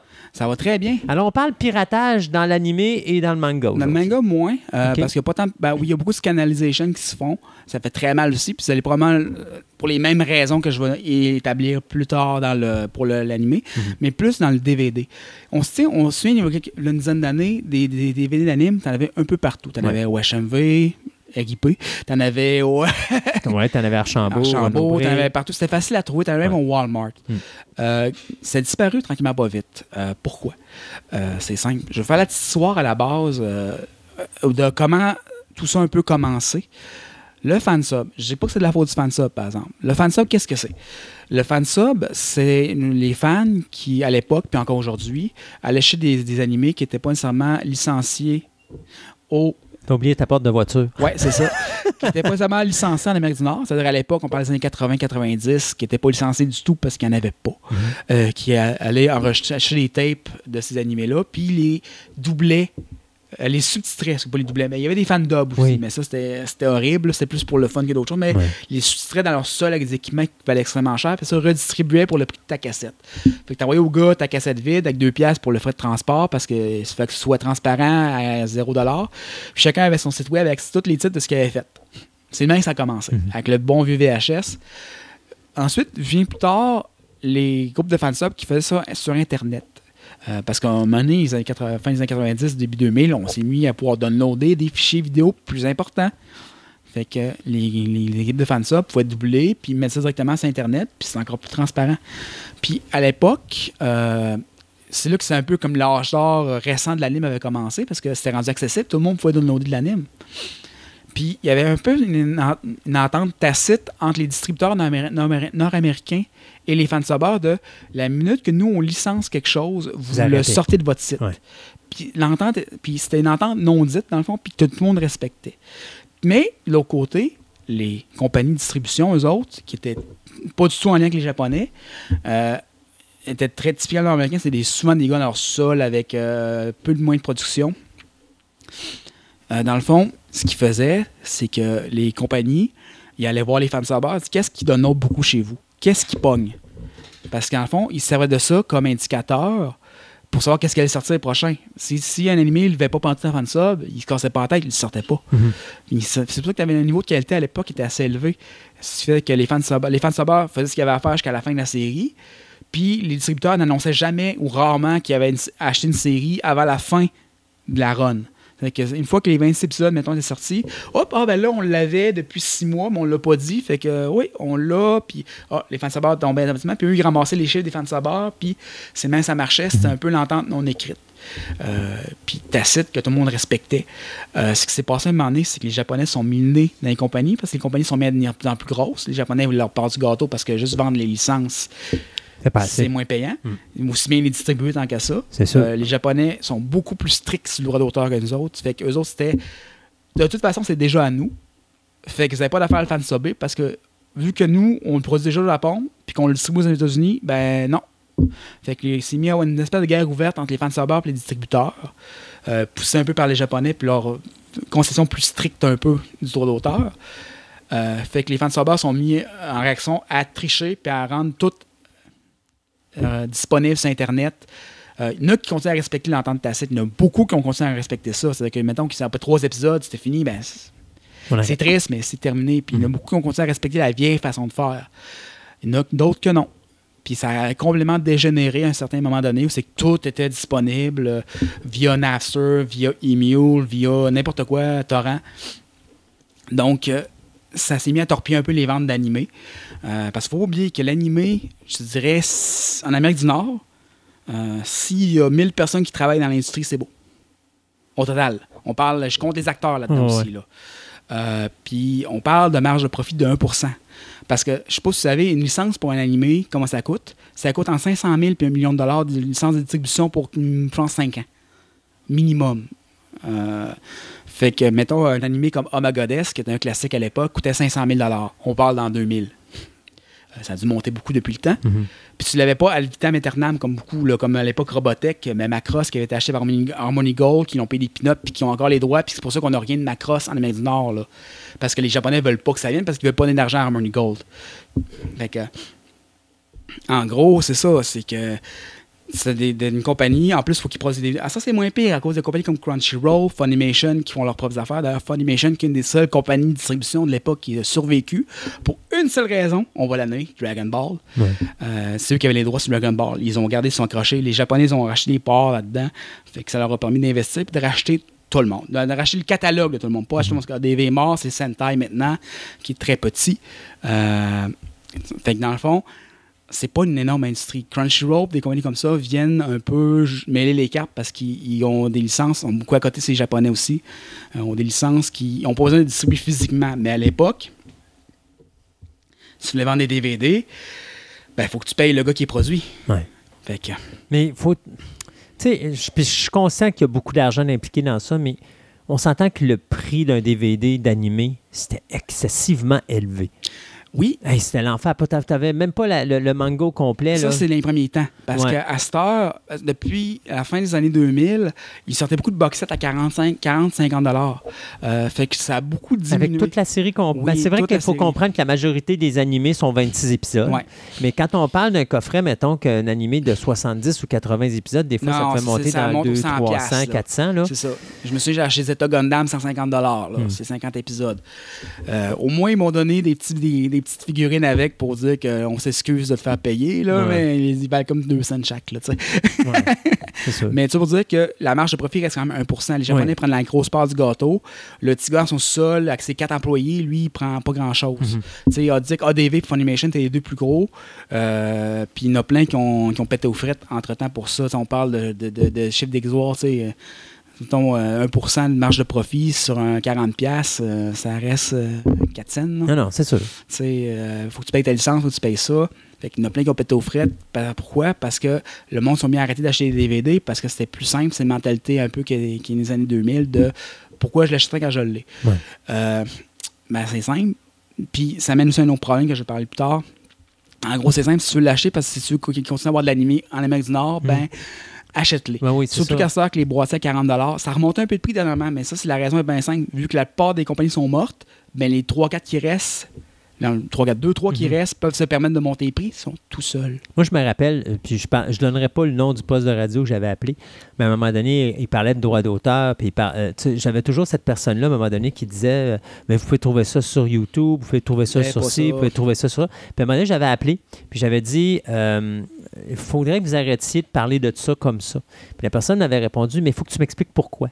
Ben, j'ai dit, vous êtes payé comment? Vous êtes payé par des publicités, donc des gens que vous allez acheter des publicités, qui- euh, tout ça.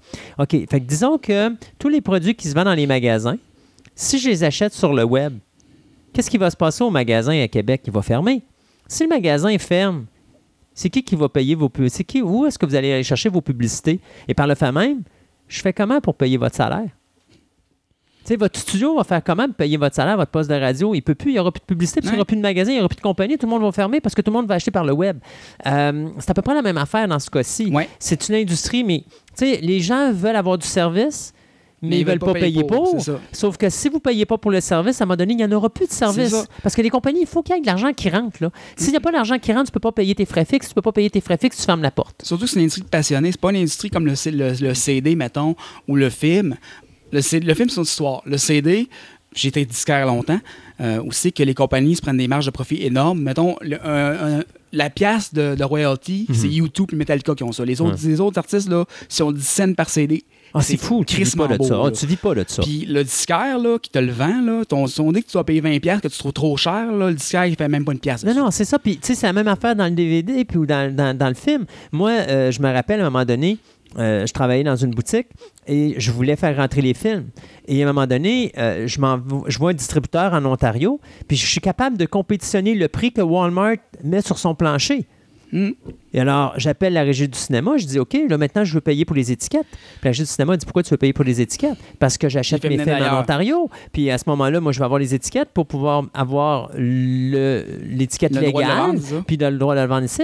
Et ils m'ont dit Euh, Je m'excuse, mais tu fais affaire avec ton distributeur québécois. Et j'ai dit Ouais, le distributeur québécois, il me charge trois fois le prix. À gros. Puis là, il m'a dit, ben, c'est le même, ça marche. Fait que je l'ai pas fait. Fait que, tu sais, tranquillement, on protège des, des, des idéologies au Québec. Ah, partout dans le monde. Et, ouais, mais euh, principalement Ouais, au Québec, parce que si tu regardes les prix que tu vas payer en Ontario, c'est beaucoup moindre, puis les commerces font plus d'argent ouais. que tu en fais au Québec. C'est sûr. oh, Puis oui. au Québec, tu as les distributeurs qui te chargent des prix de fou. Donc, les magasins n'ont pas une grosse marge de manœuvre parce qu'eux autres, ils doivent compétitionner Internet. Mais si on leur permettait d'aller ailleurs, puis qu'ils seraient capables de magasiner eux autres aussi, ben c'est tu quoi? Peut-être qu'on aurait des DVD qui seraient peut-être à meilleur prix. Oui, Et donc, par le fait même, on n'achèterait pas nécessairement sur le web, on serait plus porté à acheter en magasin parce que, justement, les prix... Mais on dirait que c'est cette espèce de mentalité que on va forcer les gens à payer plus cher pour faire plus d'argent. Ah oui. C'est comme folle. Encore, ben ça, l'insudisque est forte là-dessus parce que tu dis, ils pourraient juste réduire leur. Mettons sur le, le 20$ qu'on a CD, ils vont prendre 18$. Ouais. Ils pourraient juste prendre 10$, Ouais. vendre plus de volume, faire Exact. autant d'argent. Ben, Ils c'est ne ça. font pas parce qu'ils veulent pas. Dans leur tête, ça doit se vendre 20$, puis il faut qu'ils fassent 20$, c'est le bottom line. Puis ça, ils se plaignent qu'ils vendent pas assez. Je m'excuse, l'industrie du disque mérite ce qui lui arrive en ce moment. Ben, le Elle DVD le aussi, mérite. malheureusement. Le DVD aussi. Parce qu'un DVD, ça coûte un Blu-ray, ça coûte 10 cents à produire. Ah oui. Ils vont pas croire que le pauvre sa production, c'est un Chinois qui payait 10 cents de qui fait ça sur un bout de plastique qui vaut 5 cents. Je m'excuse, là, c'est pas vrai. Puis l'artiste, il faut l'artiste, mon derrière, l'artiste, vous payez 10 cents. La...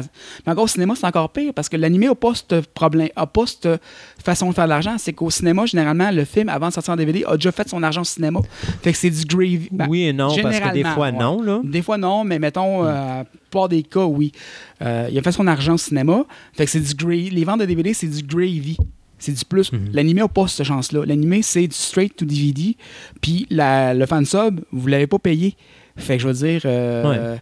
fait que la seule façon que le, le, le, le, le- le gars d'anime a de, de faire son argent, c'est de vendre une X nombre de DVD, puis d'espérer peut-être avoir une- le- le- la licence pour le passer à Télétoon, mettons. Parce que c'est là qu'il va faire un peu plus C'est d'argent. vrai, parce que Télétoon va payer pour la licence. C'est ça. Fait qu'il va le sous-louer sa licence, dans le fond. Mm. Mais autrement que ça, ils n'ont pas de moyen de faire de l'argent. Mhm. Fait que c'est une industrie niche faite par des passionnés qui sont pas nombreux euh, puis qui ont besoin de ces ventes-là pour survivre. Puis encore une fois, ça amène un autre problème. C'est que vous chialez toutes. Je vous entends toutes chialer, les fans d'anime. Ah, ces temps-ci, il y a juste des Naruto, il y a juste des Dragon Ball, il y a juste des Bleach. C'est tous des clones d'un de l'autre. Oui, mais mettez-vous à la place des studios. Les studios, eux autres, ils disent OK, là, à cause du piratage, on aura bien beau faire un animé comme Evangelion, qui est un classique critique euh, que tout le monde adore, mais tout le monde va le pirater. Mhm. Ou on vise un public plus jeune, ou c'est que c'est les parents qui payent. Fait que Pokémon, Naruto, Ouais. Dragon Ball, qui c'est qui va payer le DVD? Les parents savent même pas comment downloader. Mhm. Fait que qui c'est qui va payer le DVD? C'est papa maman. Puis le ticket est encore trop Ticket, jeune pour lui, ça. Le ticket, lui, il veut Naruto. Ils vont y acheter Naruto. Fait que tu fais quoi, toi? Tu as le choix de produire un, un classique euh, philosophique intellectuel euh, qui va durer, que tout le monde va parler pendant 20 ans, ou une cochonnerie qui va vendre? Tu vas faire la cochonnerie qui va vendre. Faut Oui. que tu payes ton monde. Ben, c'est ça. Faut que tu payes ton- faut que tu payes tes factures à la fin du Fait mois. je veux pas être plate, là, si vous vous plaignez actuellement de la qualité de l'animé, il y a un petit regain dans la qualité dernièrement, à cause de, de Crunchyroll et de compagnie qui, pour 6-7$ piastres par mois, te permettent d'écouter autant d'animes que tu veux sur Internet. Ouais. Tu as un petit regain de qualité parce que justement, les studios se disent, gars, l'argent recommence à rentrer. Mais d'une façon différente. C'est ça. Mais ceux qui se plaignaient le 3-4 ans, ou encore aujourd'hui, de la qualité des animes, que c'est tout le temps la même chose, tout le temps des Pokémon, tout le temps des Yu-Gi-Oh!, tout le temps des Naruto, vous êtes à blâmer. C'est de votre faute. Parce qu'il ne faut pas oublier que l'animé n'est pas seulement est rentré dans le PIB japonais comme un exportateur. Mhm. Avant, ça ne l'était pas. Avant, les Japonais s'en foutaient, c'était pour le marché local. Maintenant, ce n'est plus pour le marché local. Les Japonais, ils exportent leur animé. Puis il faut dire qu'en Amérique du Nord, on n'est jamais aussi fort sur l'animé qu'en Europe. En Europe, c'est dans la culture. Ouais. L'animé, eux autres, c'est comme le téléjournal. Mhm. Je veux dire, ça a toujours été là depuis les années 80, puis ça n'a jamais arrêté. Nous autres, il y a eu des vagues. Mais nous autres, on a le cinéma holly- hollywoodien, puis puis ça. Eux autres, c'est ça. C'est ça. C'est je l'animé. Nous, puis ils n'ont pas d'industrie d'animation aussi. En Amérique du Nord, on a une industrie d'animation super protégée. Mhm. Euh, les États-Unis aident beaucoup parce qu'ils sont très, très, euh, sont très forts là-dessus aussi. Tandis qu'en Europe, l'industrie de l'animation est morte. Et je dis que le gouvernement français donne l'argent comme de l'eau aux peu de studios d'animation qui restent parce qu'ils veulent justement préserver le talent français. C'est parce que la compétition japonaise est trop forte et est trop établie. Ouais. Fait qu'on n'a pas cette chance-là. Mais encore une fois, regardez, je parle de, on parlait de manga tantôt. Euh, et les, les- mettons, l'éditeur Kabuto a fait faillite. Vous savez pourquoi? Parce que son conteneur de volume de manga qui venait de l'impression a passé au feu. Fait qu'ils ont perdu une, un conteneur de manga patate. Ils ont arrêté. C'est fragile à ce point-là. Ouais. On parle d'un éditeur français, là. Aussi que le marché du manga est plus solide qu'ici, là. Je veux dire, c'est vraiment. on- oui, il y a des gens comme Glenna, il y a des gens comme Funimation, il y a des gens- mais ces géants-là sont bâtis sur le fait que les autres sont morts. Puis Glenna, ben, ils sont souvent Glenna, c'est déjà un géant de l'édi- de l'édition avant qui a pris le manga puis qui était des, un des premiers à le faire. On peut dire des fois bien, des fois mal, mais euh, ça, ça dépend à qui tu parles. Mais c'est tout ce qui me fait peur là-dedans. Euh, parce que, tu sais, même. Puis moi, tu sais, bon, moi, je parle cinéma parce que je suis un gars de cinéma, là. Euh, à un moment donné, on parlait avec Sébastien, je parle dans une table ronde, puis on se disait, avec le numérique, tu perds ce qui s'appelle le, le solide, donc ton DVD ou ton disque. tu le possèdes plus. Puis, non, mais il n'y a pas juste ça. Mais de toute façon, tu ne le possèdes pas, anyway. Je sais pas si tu as déjà Non, entendu l'histoire de Bruce. Willis. Bruce Willis a sa banque, de- sa, bibliothèque de films DVD chez lui. Puis, il a voulu la mettre en héritage à ses enfants.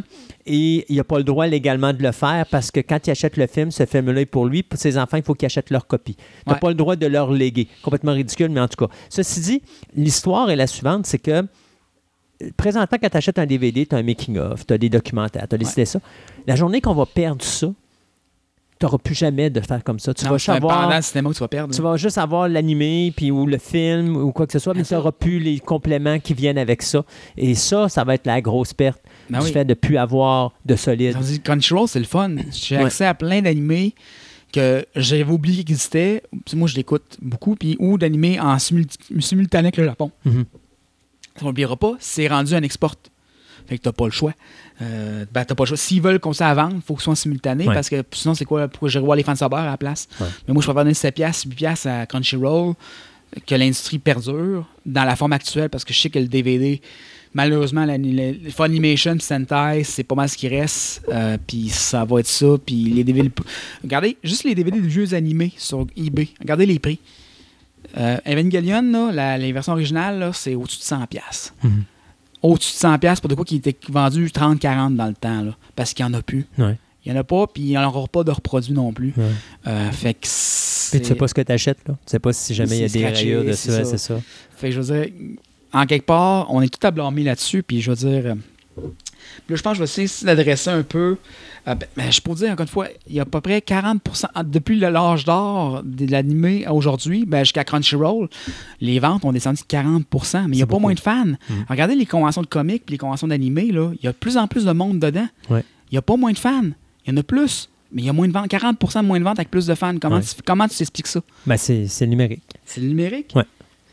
C'est le numérique puis la facilité d'accès aux produits. piratage, c'est ça, Ouais. on va pirater. Ouais. Parce que vu que la, la- la bonne vieille règle d'or du fansub que j'expliquais tantôt ne fonctionne plus, ben, on disait, tout le monde t'a blâmé là-dedans. Les Japonais, les éditeurs. Mais arrêtez, il y, a- il y a le marché aussi. Tu as, les compagnies oui. qui ont voulu mettre ça en numérique. C'est le fun, c'est de la belle qualité, mais vous le savez qu'à partir du moment où vous mettez des chiffres là-dessus, c'est terminé. Là, vous venez de perdre le contrôle. Ouais. Euh, moi, j'ai toujours dit, euh, l'industrie du cinéma, vous chialez contre le download, mais vous êtes ceux qui l'avaient instauré, le download.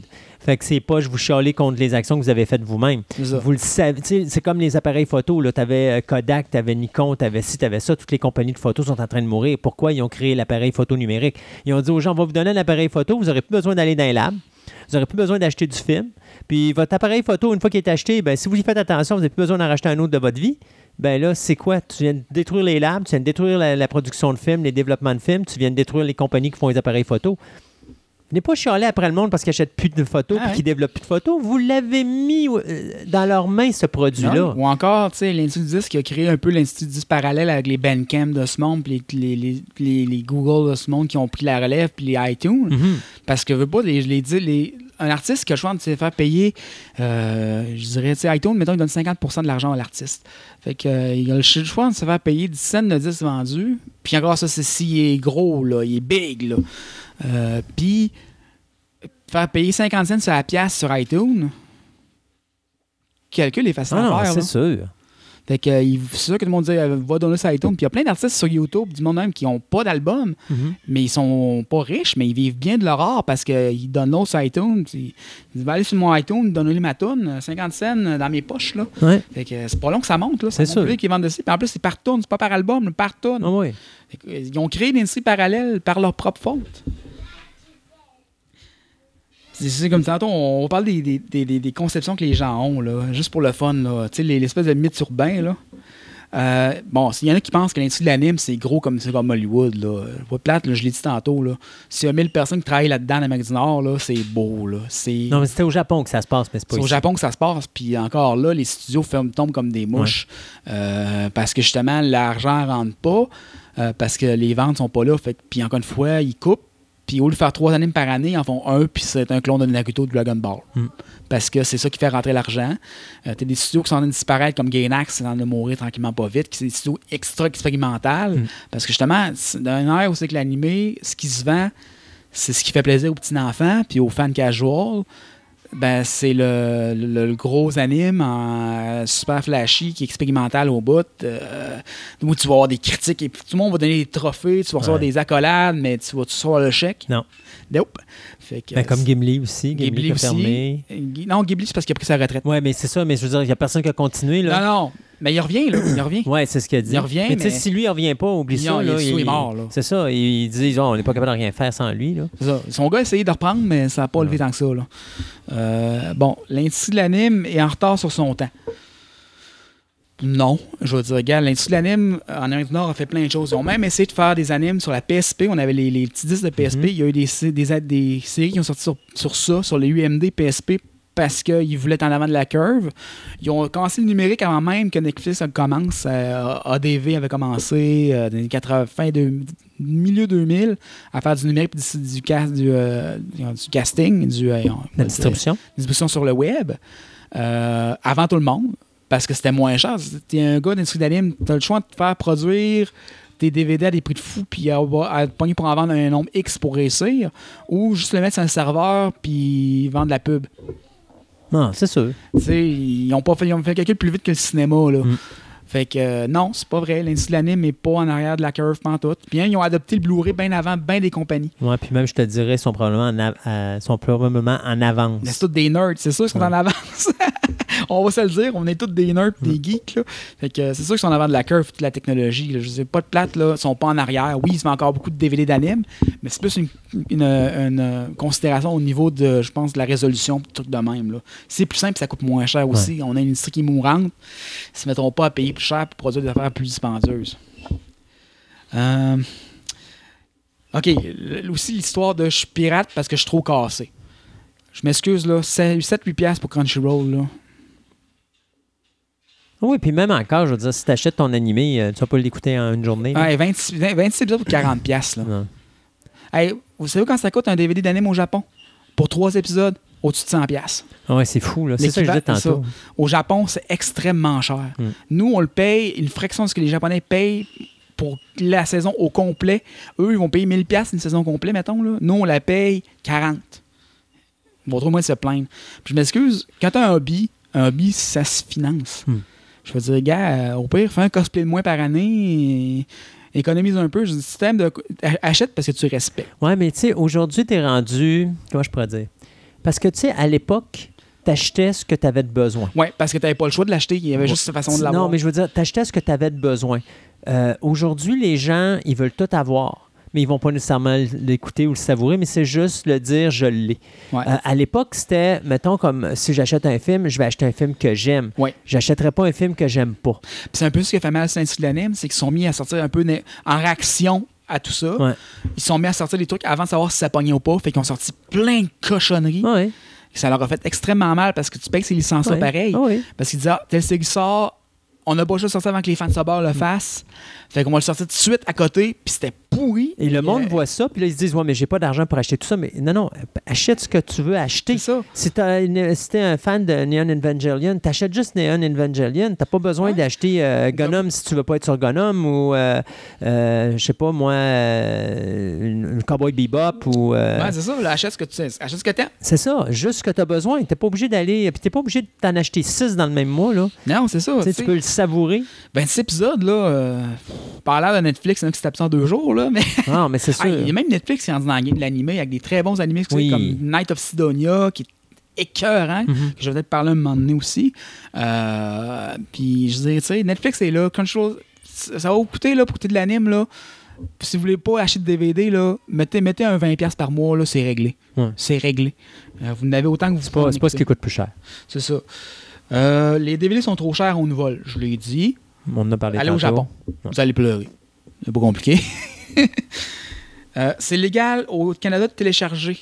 Euh, non. un peu. Non, c'est pas légal. C'est une zone grise. C'est pas pareil.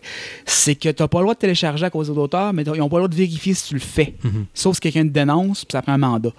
Fait que toute l'histoire de c'est on peut donner au Canada, c'est légal, je l'ai entendu souvent celle-là. C'est légal de pirater au Canada, ce n'est pas vrai. C'est une zone grise à cause de la charte des droits et libertés. That's it.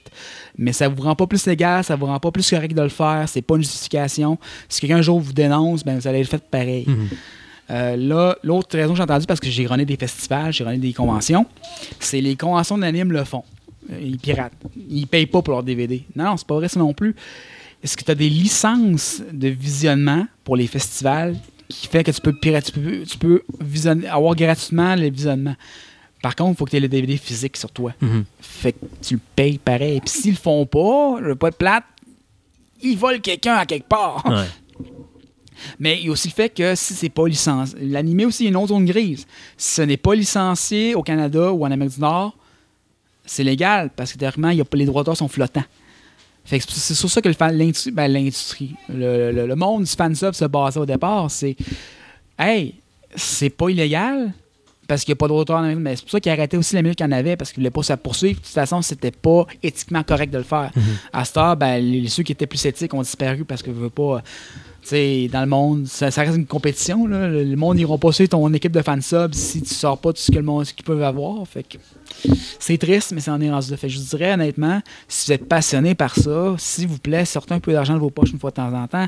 On n'est pas, c'est pas Hollywood, c'est pas euh, New York pour l'industrie c'est on, c'est pas des gens qui s'en mettent plein poche, c'est des gens qui font un salaire correct, j'imagine, je le sais pas, je pourrais pas dire, puis qui sont font ça parce qu'ils aiment ça. C'est, pas une puis qu'il faut si vous en voulez plus, si vous voulez Ben, avoir c'est ça. S'il veut avoir un futur, il faut, faut investir sur le futur.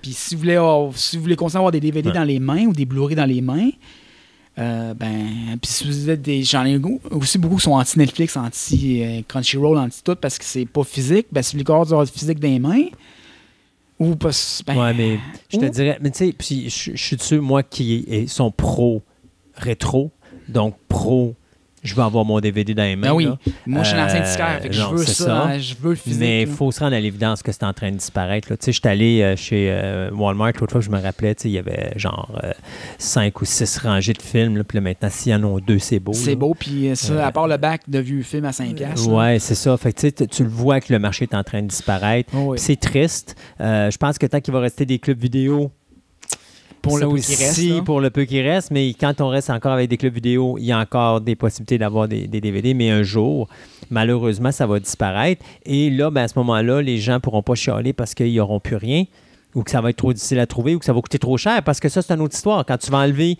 ce qui permet d'avoir un bon ratio prix à cause que justement ça volume. existe, ben là, à un moment donné, ça va aller de l'autre bord, puis là, ils vont dire on n'a plus de compétition, Poup, Ben, on monte les prix. ça, je disais tantôt, Ouais. les DVD ont monté de prix récemment parce qu'il y a deux compagnies qui en font encore. Non, c'est ça. Deux. C'est ridicule. Avant, on avait une dizaine. Il y avait une compétition, une saine compétition Ouais.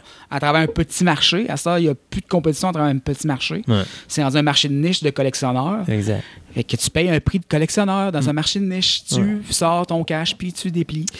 Fait que- Toujours des conversations euh, plates à avoir, euh, mais Ouais, il faut, faut l'avoir. Puis, encore une fois, avant tout, si vous voulez avoir la qualité dans vos animés, si vous la diversité vos animés, Mm. s'il vous plaît, sortez un peu d'argent de fois de temps en temps parce que ça donne au studio un cue sur ce que vous aimez, ce que vous n'aimez pas. C'est sûr. Un peu comme mettre un j'aime sur la page Facebook de. Fantastica pour nous Ben dire qu'est-ce que vous aimez, why ce que not? vous aimez pas. Why not? Hey, Julien, merci beaucoup. Ben, ça fait Et plaisir. on se dit à la prochaine. À la prochaine.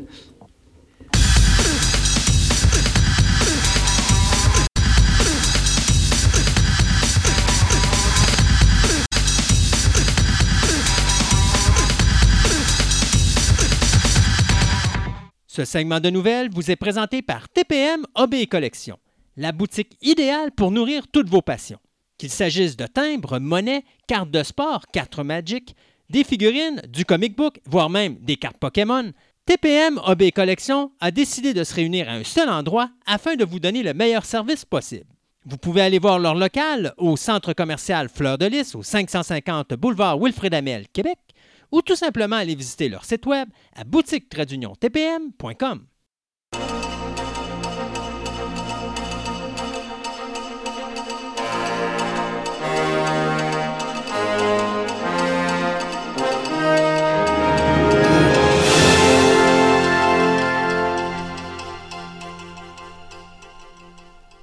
Et pour commencer ce deuxième segment de nouvelles, bien, pourquoi changer encore une fois les traditions, n'est-ce pas, Seb? Ben non. Alors, on va parler de décès. Ben oui, on va parler de décès. Il y a M. Norman euh, Gimbel qui est décédé à l'âge de 91 ans. C'est qui M. Gimbel? Ben, vous l'avez sûrement entendu euh, souvent dans, les, dans plein d'émissions de télévision. C'est lui qui, en fin de compte, faisait les lyriques, les, les paroles de plusieurs des chansons qu'on entendait dans les émissions sur, euh, de, de télévision aux années 70, 80. Il a gagné plusieurs Oscars puis aussi des Grammy Awards pour toute sa carrière. Entre autres, on le connaît principalement autour de la- les lyriques de la chanson Happy Days, de la série Mhm. Happy Days, ainsi que celle de Wonder Woman. Donc, euh, on vient de le perdre, ce monsieur-là, qui était né en- à Brooklyn en 1927. Il est mort à l'âge de 91 ans, au- de cause naturelle probablement. Il n'était pas spécifié dans la nouvelle. OK. Euh, moi, de mon côté, euh, on va parler de The Witches. The Witches, eh bien, c'est euh, cette nouvelle de euh, Roald Dahl qui avait été écrite en 1973 et qui avait déjà été adaptée par euh, Warner Brothers en 1990 avec Ange- Angelina Houston.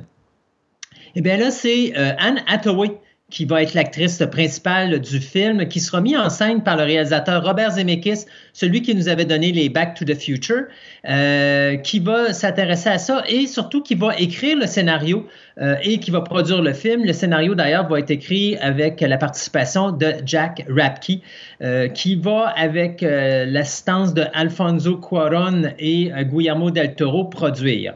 Donc, qu'est-ce que raconte ce, film The Witches? Bien, c'est un petit garçon de 7 ans qui est aux prises avec des, un groupe de véritables sorcières plein, plein de nouvelles qui ont sorti avec Dune que M. Denis Villeneuve va faire, la nouvelle adaptation qu'on va avoir le droit de Dune au cinéma. Donc, première chose, euh, le directeur artistique Patrice Vermette, donc un Québécois qui a eu beaucoup de collaborations avec euh, Villeneuve dans ses anciens films, et vient d'être impliqué dans le projet. Puis il est déjà parti pour la, à, Budapest pour la Hongrie pour euh, essayer de justement de trouver les, endroits où ils vont se tourner euh, le film. Parce que lui, il a, été embauché comme directeur artistique.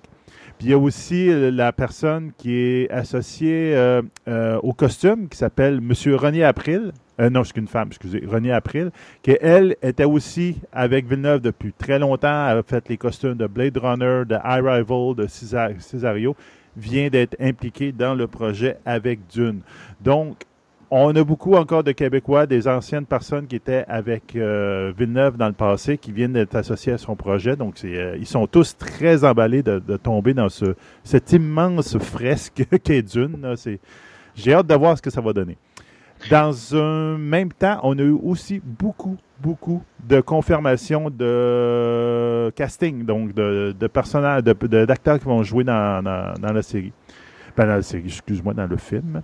Donc, il va y avoir Charlotte euh, Rampling, qui était euh, qui a gagné justement des nominés pour les Oscars dernièrement pour euh, le film 45 Years. Donc, elle, elle va jouer. C'est quoi, c'est quoi le titre? 45 Years. OK, 45 ans. 45 ans, c'est ça. OK. Donc, elle va jouer, a été choisie pour jouer la révérente mère Momiam, je ne sais pas comment ça peut se prononcer en, dunien. Euh, donc, c'est la conseillère de l'empereur pour les euh. Donc là, c'est elle qui va jouer ça. Après ça, il y a eu, on avait déjà, rejoint d'autres noms qu'on avait déjà euh, eu. Donc, Timothée Chalamet, Chalamet, que lui, il, va, il joue un Atreides. On ne sait pas lequel encore. C'est encore un peu un mystère. Lui aussi, c'est un Oscar nomination pour Call Me By Your Name. Donc, on verra bien ce que ça va donner. Euh, il y a Rebecca Ferguson, qui elle, elle va jouer la Lady Jessica Atreides, donc euh, un des personnages principaux du, euh, film, de, la série Dune. Donc, elle, on l'a, on l'a vu dans Fallout, Rogue Nation, etc. Donc, c'est encore une actrice assez connue. Il y a eu, moi, j'ai trouvé que le casting était parfait. Stellan Starsgard, je ne sais pas comment, on, savoir comment on prononce son nom exactement. Il va jouer le baron Harkonnen. Je le trouve qu'il est le facial pour aller avec ça. Ça va être un super bon acteur pour ça. Donc là, lui, on a vu dans beaucoup de films, Good Will Hunting, euh, Red October, etc., etc. C'est un acteur d'expérience, il a fait longtemps. Et, ben, notre ami euh, Dave... Euh, Bautista. Ben oui, Drax. ouais. qui, lui, euh, depuis qu'il a quasiment claqué la porte de Guardian of Galaxy, il se trouve plein de projets un peu partout. Donc, lui, euh, il est pressenti en ce moment pour jouer le rôle de, du neveu Harkonnen. Donc, euh, effectivement, pour ceux qui ont vu le film, le premier film qui a été fait, c'est celui qui est un peu gros, qui est un petit peu comme bâti. Donc, lui, ça va être le rôle parfait pour ce personnage, l'acteur, là, ça va être parfait. Donc, j'ai très hâte de voir. À date, le casting, là, il y a des gros noms. Il y a mm. beaucoup de monde qui embarque là-dedans. J'espère que ça va être très bon, puis ça, regarde très bien. Écoute, je te dis déjà ce que je pense de Dune. Ben ça va être visuellement époustouflant. Euh, un peu comme Blade Runner l'a été. Restera à voir maintenant si au niveau scénaristique, on va être capable de faire de quoi avec ça, parce que c'est pas évident de prendre la brique puis de faire ça dans un film de 2h30, 3 heures. Euh, pas Cronenberg, mais David Lynch avait essayé en 84. J'ai bien aimé son adaptation, mais pour une personne qui n'est euh, pas habituée à l'univers de Dune, c'est pas vraiment évident à comprendre. Non. Moi, je continue à dire que Dune, ça se fait à la télévision, ça se fait pas au cinéma. Donc, euh, surtout avec la technologie qu'on a pour la télévision présentement, là, un poste comme Netflix pourrait arriver puis créer un univers comme Dune serait vraiment génial. On sait qu'on avait déjà fait ça. Je pense que c'est le Sci-Fi Channel à l'époque Oui. qui avait fait ça, qui avait fait les, les, euh, les deux téléfilms, c'est-à-dire Ouais. Dune et Children of Dune. Children of Dune qui incluait le roman 2 et 3. Donc, ça nous, quand même, ça nous permettait d'avoir la trilogie au complet, la première trilogie de l'univers de Dune euh, et surtout là, toute l'histoire de Paul Atreides.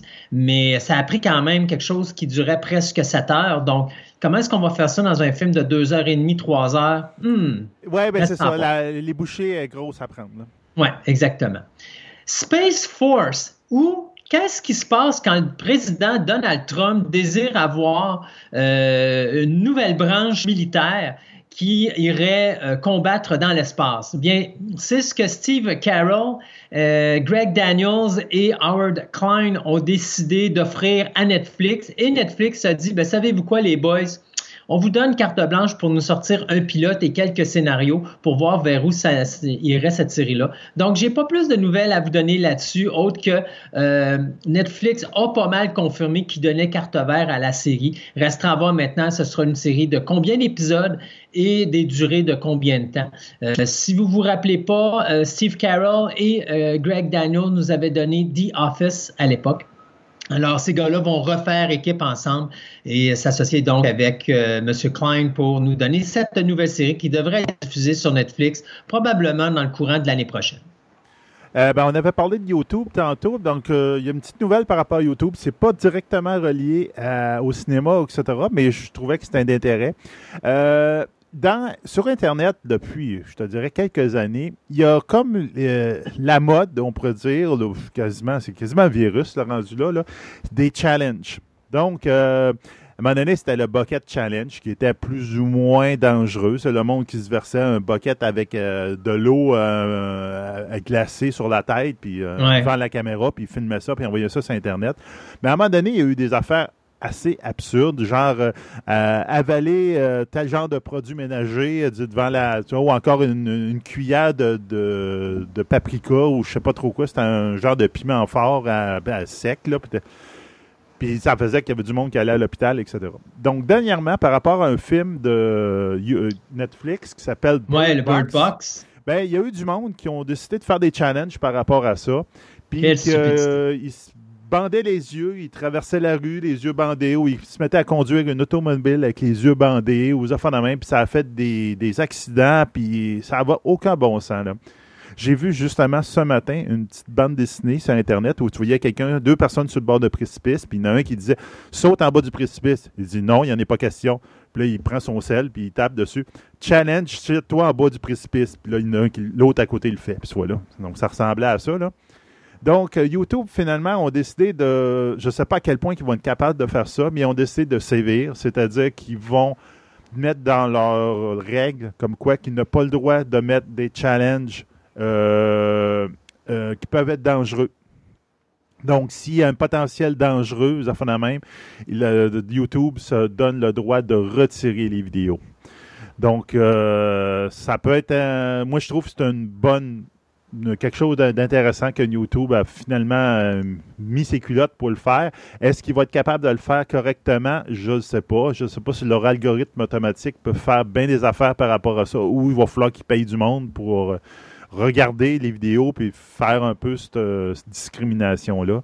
Mais ça, je trouve que c'est une excellente idée. Ben écoute, de toute façon, tout ce concept-là est complètement ridicule. Quand vous écoutez un film, là, un film, c'est un film. Vous ne faites pas comme dans le film. Euh, et, et Bird, et Bird Box est, est- est présentement une des problématiques. C'est c'est un film qui a eu énormément de popularité. L'histoire, ben, c'est simple, c'est une femme qui a deux enfants et euh, elle reste dans un monde où est-ce qu'il y a des créatures qui, quand tu les vois, je pense que tu deviens complètement fou. Alors, à un moment donné, ils décident de faire une traversée pour s'en aller dans un endroit où ils vont être paisibles et qu'ils n'auront pas à, à être confrontés à ces créatures-là. Mais pour se rendre là, ils doivent se mettre un bandeau sur les yeux. parce qu'ils ne doivent pas voir les créatures. Alors, euh, j'ai pas eu la chance de voir le film encore, mais on, on voit que le personnage de Sandra Bullock fait toutes ses activités journalières avec un bandeau sur les yeux. C'est la même affaire que si la personne est aveugle. Donc, il n'y a rien d'extraordinaire, puis il n'y a rien de nouveau là-dedans. C'est juste que là, on a mis un bandeau, puis là, tout le monde veut faire la même affaire, ce qui est complètement ridicule. Oui, exactement. En tout cas. Allez, allons-y donc avec un peu d'horreur dans nos vies tant qu'à aller avec Bird Box, on va continuer avec ça. Euh, juste vous dire que euh, la compagnie de Sam Raimi, Ghost House, vient de s'associer avec l'entreprise Liongate pour faire un film qui va s'intituler Behind. Donc, c'est.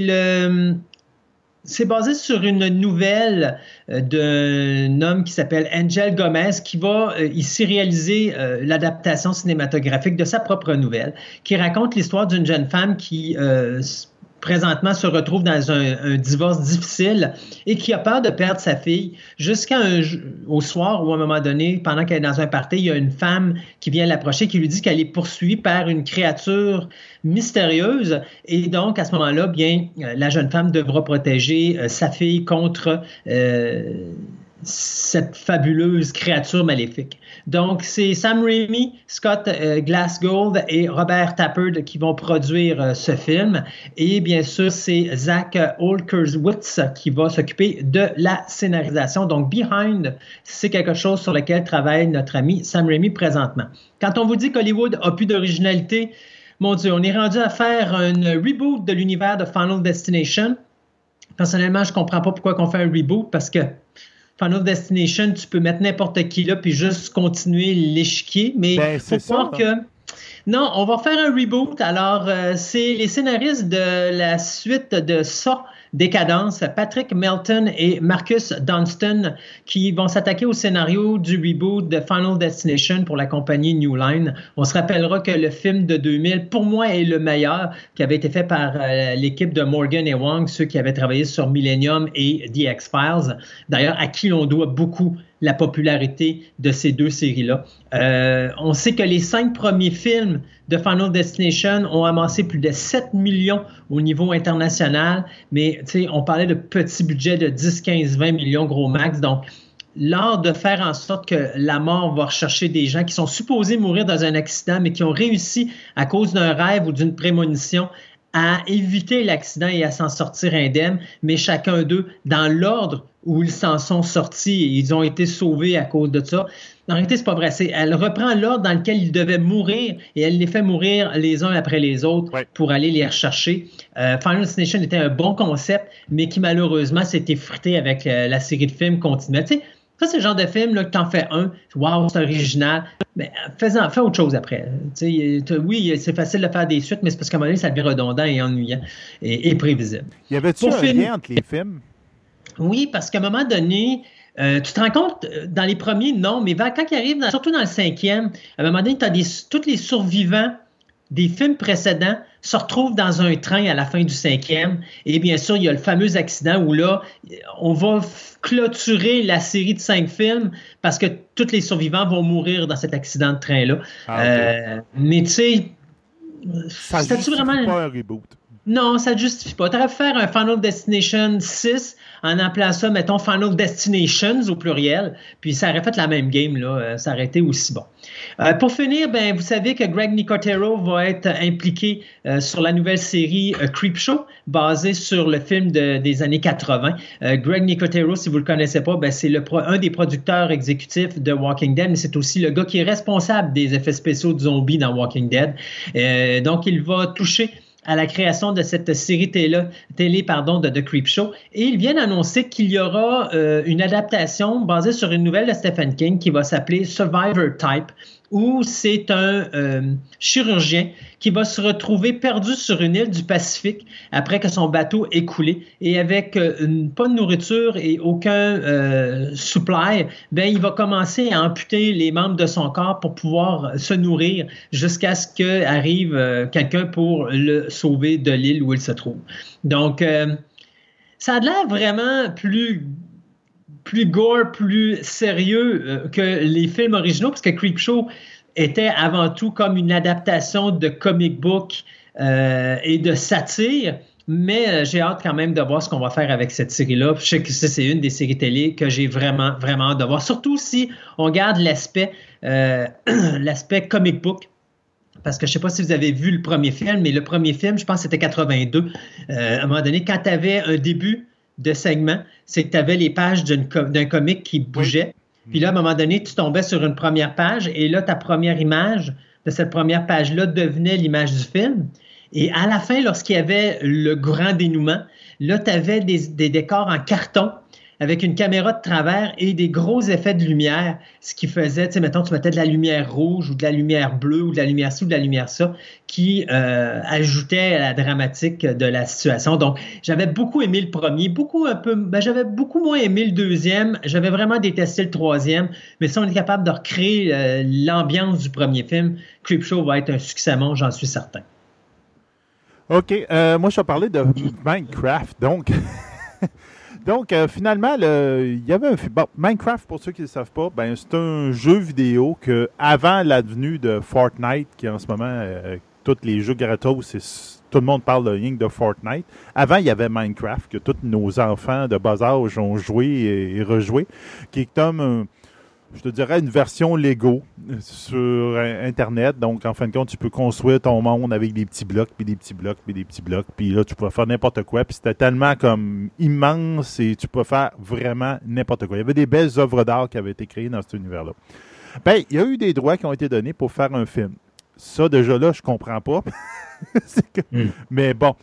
Donc, euh, ils avaient perdu leur euh, directeur, et écrivain associé à ça. Il y en a un nouveau. Le nouveau s'appelle euh, Peter Solette. Donc, lui qui a, en fin de compte, qui il, est en arrière de Rising Victor Vargas et de Nick et, Mara Infinite Playlist. Donc, ça, c'est deux, deux shows de télévision, des comédies.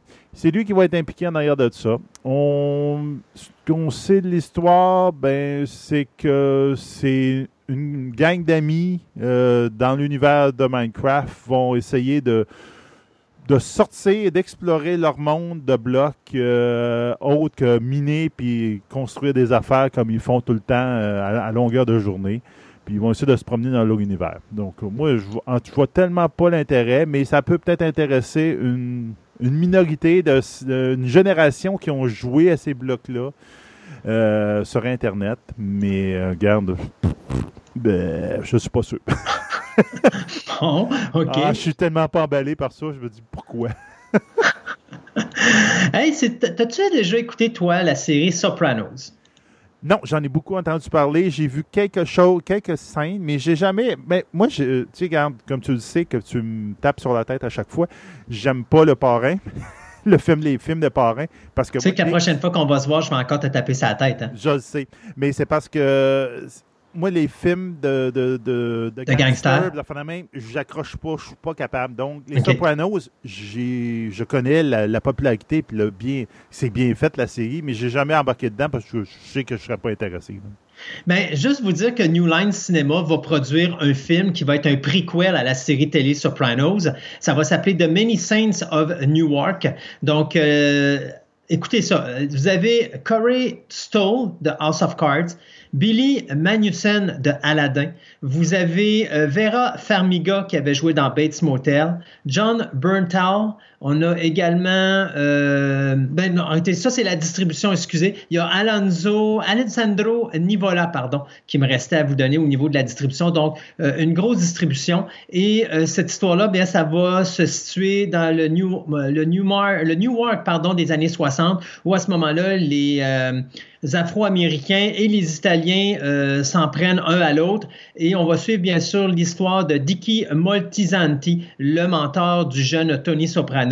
Alors, c'est euh, David Chase et Laurence Conner qui vont produire et c'est Alan, plutôt qui vont écrire le scénario, pardon, euh, du film qui va être réalisé par Alan Taylor. Donc, pour les gens qui ont aimé Sopranos, eh bien, ça va être une belle façon pour vous de compléter votre série télé en voyant le prequel. On s'arrête quelques instants. On s'en va à, des, euh, deux autres chroniques on vous revient avec notre table ronde. Pas notre table ronde, mais notre ciné nostalgie qui n'est pas si nostalgique que ça.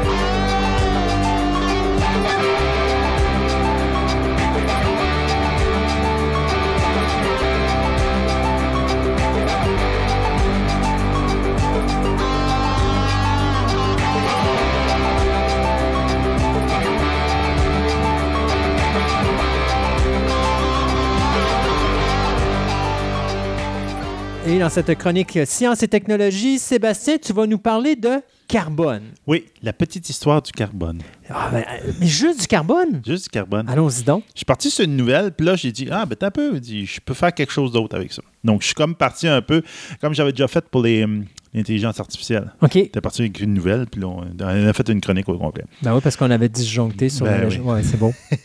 Donc, le carbone. Le carbone, ça a l'air niaiseux, mais l'atome, le- l'élément, le, le carbone, ben, c'est la source de la base, c'est la base de la vie. OK? C'est comme ça.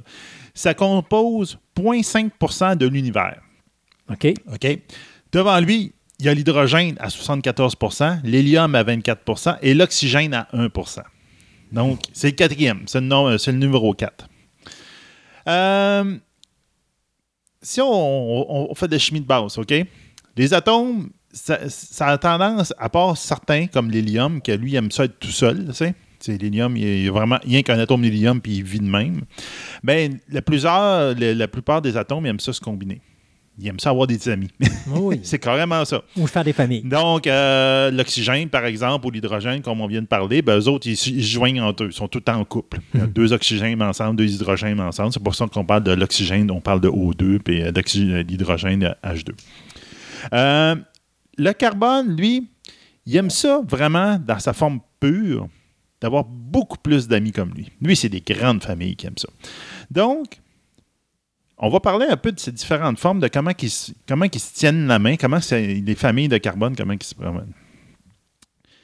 Historiquement parlant, pendant des années et des années et des années, on avait deux formes principales de carbone. OK?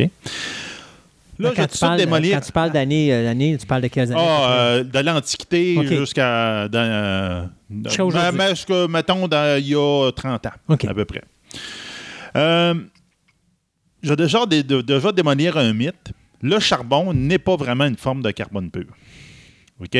Le charbon, c'est plus un mélange de carbone, d'hydrogène et d'oxygène. En fin de compte, c'est du charbon, c'est du carbone avec de l'eau, de fond la même euh, intérieur, de plein d'impuretés.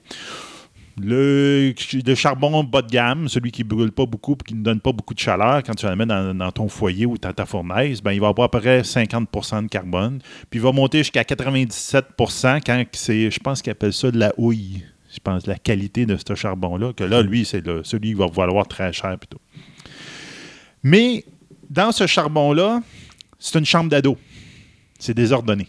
OK. Le carbone, il est comme garoché un peu n'importe comment là-dedans, puis il n'y a pas vraiment d'ordre ou de, de manière que c'est c'est pas rangé dans sa chambre. Il est encore dans sa phase préadolescente? Non, il est, où il est dedans, là? Ouais, c'est ça. Il est dans sa phase, OK. il est vraiment- Là, c'est le Groot de Guardian of the Galaxy. Ça. Ouais, la- celui qui est bougon puis qui ne veut rien savoir. I am Groot.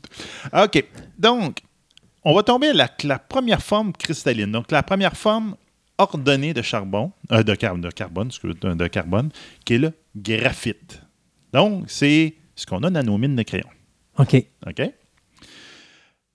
Donc, euh, comment on, pourrait- on- on peut illustrer ça à nos auditeurs? Prenez une feuille de papier, Mhm. OK? Dessinez dessus un hexagone. Un hexagone, c'est une forme géométrique à six côtés. OK? Ouais, en tout cas, t'es très mauvais en dessin. Bon, ben, regarde, non, c'est parce que là, regarde, je suis quand même pas pire. Puis vous en dessinez un autre à côté, un autre à côté, un autre à côté, puis vous pouvez remplir votre feuille dessus. Puis j'ai l'impression de voir un œil de fourmi. Ouais, tu, tu fais des, des petits points au milieu. Là. Euh, OK, donc, ça, ça représente une feuille de graphite, du, ou ce qu'on appelle communément du graphène. OK?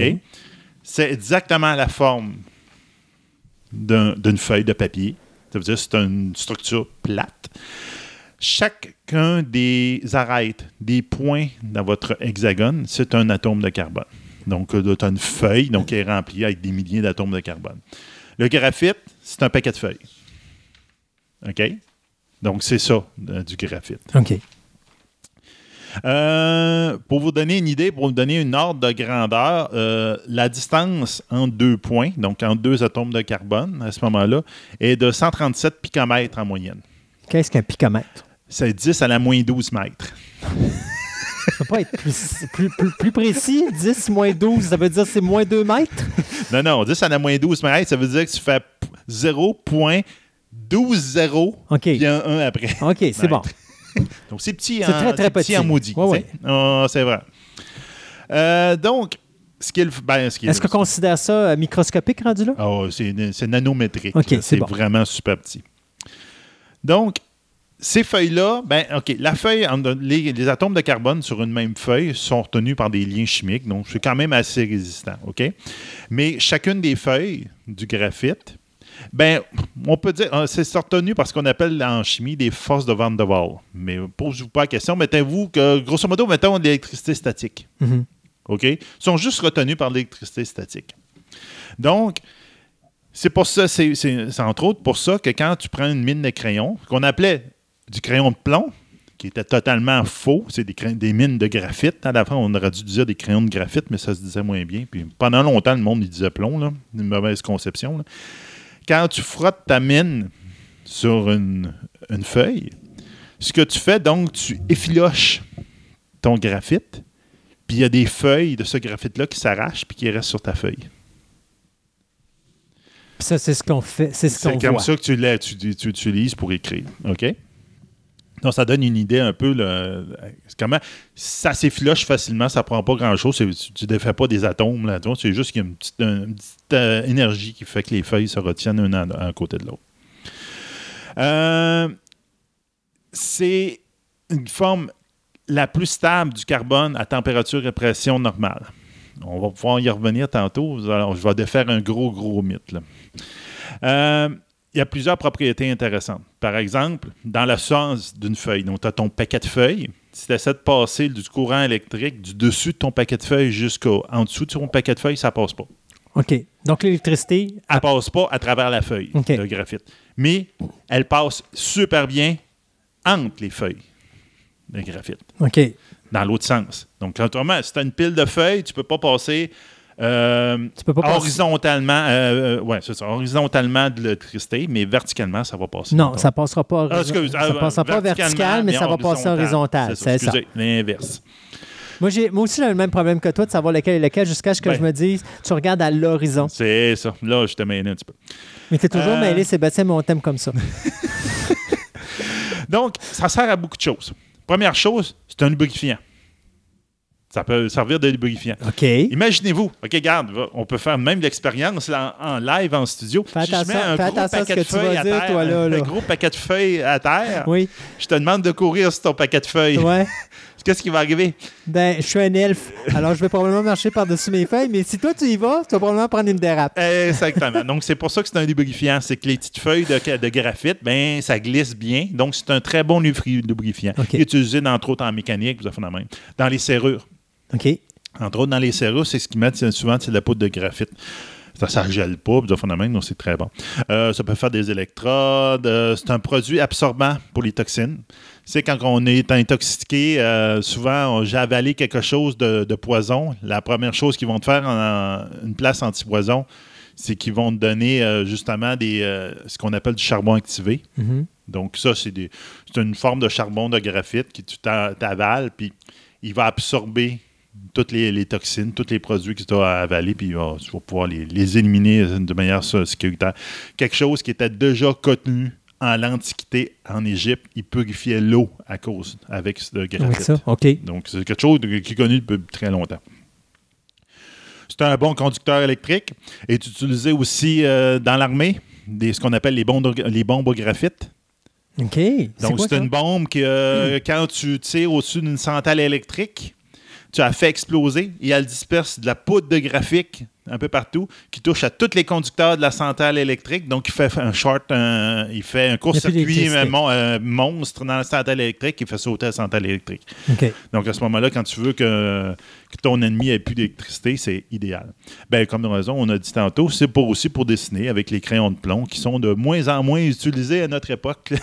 Mais ben, il y a encore du monde qui écrivent. Je lève la main. c'est ça. Euh, pendant. Finalement, tu es en train de me dire, c'est que juste nous autres, les vieilles granites, qu'on est capable de garder cette technologie-là encore à jour. C'est ça, est encore en vie à cause de nous autres. Euh, pendant très, très, très, très longtemps, il a, il a été. euh, il a pensé qu'obtenir une feuille de graphène, donc d'isoler une feuille de ton paquet de feuilles était totalement impossible. Puis il y avait de la théorie, on en a ça, des, des calculs mathématiques, etc. Mais entre autres aussi, que c'était comme, regarde, euh, c'était bien très difficile physiquement.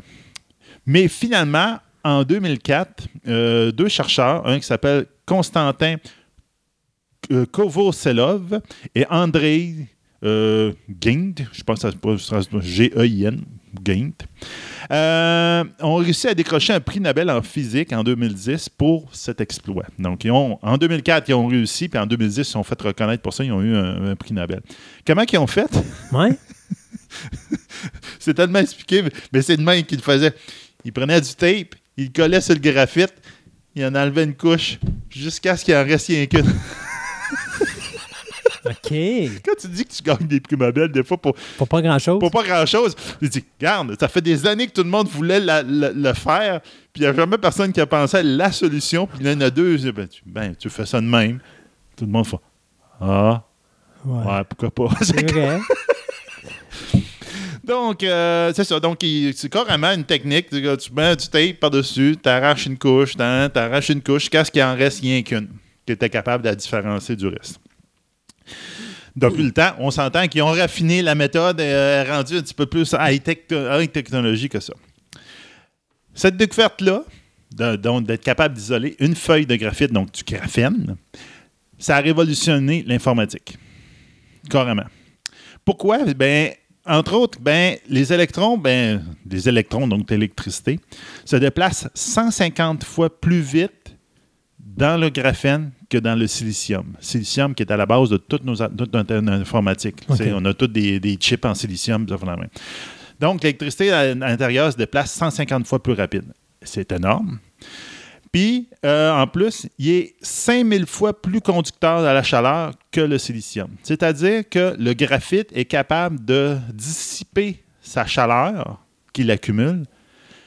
Ben, pas 5000 fois, je excuse, c'est, euh, oui, c'est 5000 fois. 5000 fois plus rapidement la chaleur. Donc, veut dire que le passage d'électricité, il se fait 150 fois plus rapide. Donc, rien que le fait que des électrons se passent, dans- c'est pareil comme un fil électrique. Mhm. C'est plus tu passes d'électricité dans ton fil électrique, il chauffe. Mais lui, il est capable 5000 fois plus que le silicium de dissiper son, chaleur. Donc, il, il va avoir tendance à être pas très chaud. Donc, ton ordinateur surchauffe moins Oui. avec le graphène. Donc, extrêmement intéressant comme, comme produit. Euh, en plus, donc, c'est bien, euh, donc, les transistors plus efficaces, euh, ça nous permet d'aller dans la min- miniaturisation beaucoup plus efficace aussi. Par exemple, il y a des compagnies dans les piles lithium-ion qui ont été capables, originalement, c'était du graphite qui était à l'intérieur. Ils l'ont remplacé par du graphène. Puis en faisant ça, la pile était dix fois plus efficace. Ça chauffait moins. Elle chauffait moins. Donc, vraiment plus intéressant. Donc, Ça empêche-tu la batterie de couler ou? Non, pas Ça, nécessairement. ça va là, mais c'est juste qu'elle plus. Ben, elle chauffe moins. Je dirais qu'il y a beaucoup Ouais. de choses. Ça, on voyait beaucoup de vidéos, là, les cellulaires qui sautaient à cause les piles avaient Ouais. des défauts, puis ça la même, là, parce que les piles surchauffaient quand Mhm. tu les rechargeais. Mais ça, ça, va Ça, arriver. Ça peut ouais. arriver moins avec ce genre de ça. produit-là. Euh, bien, en plus, euh, ça peut, le graphène peut avoir, euh, remplacer très avantageusement le platine dans la production d'hydrogène. On a les piles à hydrogène, etc., que tu produis de l'hydrogène à partir de l'eau. Mais avant, c'était des euh, électrodes faites à, base de platine. Maintenant, on peut les faire en base de graphène, puis ça va être plus efficace. Puis ça va être vraiment moins cher que du platine. Mhm. Donc, ça peut être intéressant. La deuxième forme de graphite, pas de graphite, de carbone, Mhm. ça, tu pourrais la nommer, elle. C'est quoi la deuxième? Qu'est-ce que les femmes aiment beaucoup? Chocolat. Ouais, il y a ça. C'est de voir encore du graphite. les diamants. Oh mon Dieu. Les diamants. Ouais, ouais, ouais. Ouais, non, nous autres, on n'a pas les, les blondes qui vont avec les qui fait avec le diamant. Non, le diamant, c'est pour ceux qui ont un peu plus de sous, là. Il y a peut-être ça aussi. Donc, dans le diamant, c'est encore du carbone. Mhm. Donc, c'est rien que ça encore. C'est une forme cristalline du, du carbone. Sauf qu'ils sont un petit peu plus arrangés, plus compacts, plus, un petit peu plus bizarrement. Euh, Imaginez-vous un cube en trois dimensions. Chaque coin de votre cube, il y a un atome de carbone, donc il y en a huit. Après ça, au milieu de chaque face, vous en rajoutez un en plein milieu, donc tu en as six autres qui viennent de se rajouter. Puis tu complètes le tout avec quatre autres à l'intérieur du, cube qui sont placés à des endroits stratégiques pour les distances. C'est ce qu'on appelle en, en termes scientifiques un cubique à face centrée. Mais bon, regarde, on n'ira pas là. S'il vous plaît. C'est ça. Donc, ça vous donne une structure à 20 atomes de carbone. OK? Puis après ça, tu peux les répéter, un cube en 100 pieds sur un autre, 100 pieds sur un autre, etc. Euh, ça- cette forme-là de carbone est formée dans, sous des grandes pressions sous la Terre. OK? Souvent, euh, à ce moment-là, avec, avec du charbon ou encore avec du graphite. Le graphite, on s'entend que lui, c'est une forme qui est justement souvent à base de charbon. Charbon, à un moment dans la Terre, ça finit par s'agencer, s'arranger, puis faire du graphite. Le diamant aussi, mais c'est beaucoup plus creux souvent dans la Terre. Parce qu'il a besoin de bonne pression pour pouvoir être. euh, c'est pour ça que quand le film, je pense c'est le deuxième, troisième Superman, il écrasait du, du Oui. charbon, là, puis il faisait un diamant. Oui, oui, oui. Il était taillé, mais bon, ça, c'est une autre histoire. Oh, mais c'est Superman. c'est Superman. Donc, euh, c'est exactement ça qu'il voulait montrer un peu. Donc, c'est un- le matériel naturel, le matériel, ouais, le matériel naturel le plus dur qui est connu. OK? Le diamant le plus pur ne peut être que graffiné ou endommagé que par un de ses congénères. OK. Un diamant de moins bonne qualité, donc euh, l'agencement euh, cubique face centrée est moins euh, bien fait, qu'il y en a des défauts là, à l'intérieur, ben, à ce moment-là, peut être graffiné avec certains matériaux très, très spéciaux. qu'on nommera pas, là, c'est pas nécessaire. là. Mais à ce moment-là, tu vas être capable de le rayer. C'est pour ça qu'on dit tout le temps, euh, qu'on voit souvent, tu, tu découpes une vitre avec un diamant, ça fait la même, parce que c'est carrément, il, il- il graffine tout, mais il ne se fait pas graffiner Ouais. en retour. Euh, c'est exactement pour ça qu'il est très utilisé en joaillerie. Parce que, entre autres, pour des bagues. Pour la simple et bonne raison que madame porte sa bague à longueur d'année, euh, pendant 30 ans de son mariage, sa bague de mariage, mais ça ne se fera pas graffiner, elle ne se fera pas endommager son diamant. Alors que si tu sais, le poli, le, le brillant du diamant ne changera pas. Alors que si tu prends une, une- une autre pierre précieuse, je sais pas, regarde, euh, de la métisse, un rubis, fait la main, il va se graffiner. à un moment donné, il va falloir que tu le ramènes sur le joaillier puis qu'il le repolisse. Donc, c'est un gros avantage. En joaillerie, c'est le gros avantage. Euh, contrairement au graphite, il n'est pas du tout conducteur. Il n'aime pas ça, l'électricité. Sa, manière, comment que le- les atomes de carbone sont là, il bloque tout. Donc, il n'y a rien qui peut passer à, travers. Mais il y a une conductivité, une conductivité thermique exceptionnelle. Ça veut dire qu'il dissipe exceptionnellement la chaleur, plus que le graphite. C'est pour ça qu'un diamant, pour ceux qui ont la chance d'en posséder un, si vous le touchez, souvent, il va être froid. Parce que toute la chaleur ambiante, lui, il va la dissiper au fur et à mesure, puis il va te paraître plus froid que le reste des matériaux autour. OK. On- si tu te souviens, d'un- il y avait un film de James Bond qui avait un titre avec diamant dedans. C'était quoi le titre déjà? Diamonds are forever. Diamond of Forever. Donc, les diamants sont éternels. C'est comme l'adage des diamants. Mais je viens de vous démolir un beau principe. Non, c'est pas vrai. Il n'est pas éternel. Non. En fait, le diamant, euh, c'est pas la forme stable du carbone. La forme stable à pression et à, et à température normale, donc on, on vit là présentement, c'est le graphite. OK. C'est notre plomb. C'est là, c'est ça. donc c'est pas euh, ce que Tu ce vois, qu'on tu appelle. j'écoute. ben oui. Je fais pas juste belle parure là, au micro là, quand même. Donc, le diamant, c'est ce qu'on appelle une forme métastable. C'est-à-dire que c'est une forme qu'une fois qu'elle est conçue, qu'elle est fabriquée, tu peux, après ça, la, mettre dans une condition où il ne serait pas stable normalement, puis il va l'être, mais pendant un certain temps. Un bon exemple que je pourrais donner là-dedans, ça serait euh, l'azote liquide. L'azote est un gaz. L'azote est- se compose euh, 80% à peu près de l'atmosphère, de l'air qu'on respire. Mais l'azote liquide, quand il est mis dans des. L'azote, quand tu le compresses à des très grandes pressions, devient liquide. Mais quand tu le sors de son contenant, il reste liquide pendant un certain temps. Pas très longtemps, quelques heures. Là, le temps qu'il se réchauffe. Puis qu'il- donc, c'est comme ça qu'on a un liquide, que c'est de l'azote, en fin de compte, c'est un gaz. Donc, le diamant, les hommes, ben, euh, sauf que monsieur, ben, surtout mesdames, rassurez-vous quand même, il est quand même stable pendant quelques milliards d'années. Ah, bon.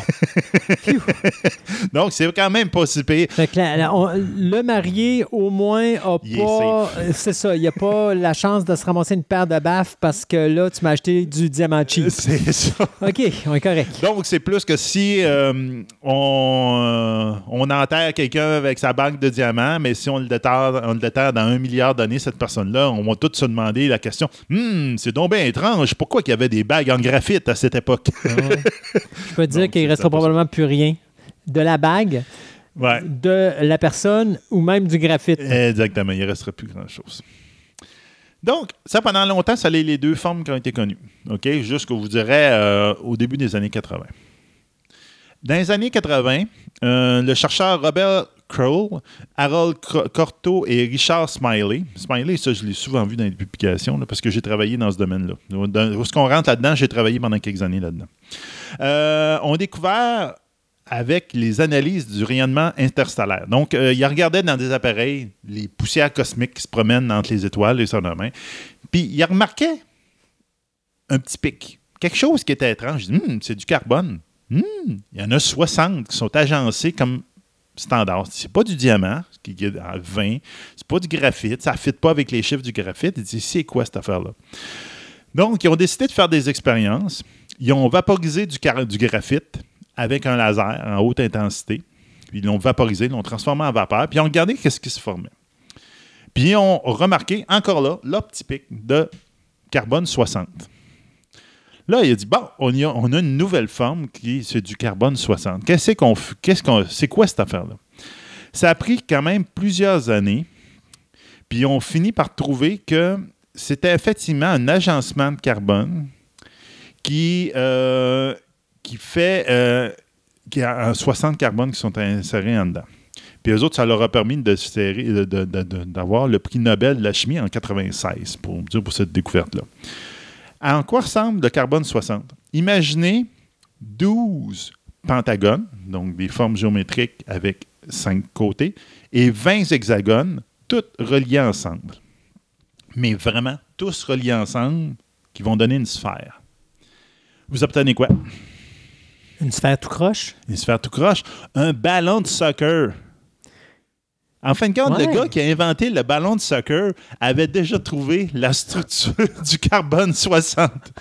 Que c'était une parfaite forme pour euh, le carbone 60 pour faire une sphère. Les boules géodésiques. Ça, les, sphères, les sphères géodésiques. La sphère de le pavillon de la- des- des États-Unis de l'Expo 67 à Montréal. La fameuse Oui, sphère oui, géodésique, oui, là, mais c'est ce ce même genre de forme-là. Celui que, sauf que lui, c'est pas 60 euh, petits points là, qu'il a fait. Là, il, y a, il y a bien plus de formes, là, mais c'est exactement le même principe géométrique. Euh, donc, ça a été vraiment intéressant pour ça. Euh, depuis ce temps-là, on a trouvé d'autres membres à la famille. On a trouvé du C20, du C70, C74, C84, C100. Mais le plus stable, le plus euh, commun dans l'univers, c'est le C60. c'est le C60, OK? Présentement, la famille du fullerène, ce qu'on appelle le fullerène, ou encore, on- communément, on l'appelait le buckyball. Donc, pour dire la boule. la petite boule, la, la- la boule de carbone, on peut dire. Euh, c'est le. C'est la. Il est déjà utilisé présentement. C'est le deuxième type de nanoparticules le plus utilisé dans le commerce après les nanoparticules d'argent. Qu'est-ce que tu appelles une nanoparticule? C'est vraiment une, une, ben, une nanoparticule, c'est vraiment quelque chose au niveau nanométrique. Ouais. Au niveau, de niveau nanométrique, c'est-à-dire un nano, je pense, c'est 10 à la moins 9 mètres, je me rappelle Mais bien. là. je rectifie ma, ma question. Tu es dans le quoi ça commerce. sert? À quoi ça sert? À quoi ça sert? Tu sais, je veux dire, moi, j'ai un commerce. Est-ce que ça veut dire que j'ai. euh, Ah, tu cette- pourrais en avoir là-dedans. Euh, par exemple, les particules nanométriques, OK, euh, d'argent sont utilisées euh, comme antiseptiques, je me rappelle bien, pour antibactériens, des affaires de même. OK. Donc, ça, c'est utilisé dans des, euh, l'industrie du cosmétique, entre autres, etc. C'est aussi des boules, des petites boules nanométriques qui sont utilisées autant en argent qu'en en, en fullerène, ça fait la main. C'est comme des... Imaginez-vous une crème, une crème que tu as des micro-micro-boules dedans. Donc, c'est un très bon ex- exfoliant. Un quoi? Un exfoliant. Possible d'envoyer l'extrait de peau euh, morte. Là. Ah oui, OK. Oui, oui, avec, oui, là. oui, oui. Donc, c'est ça.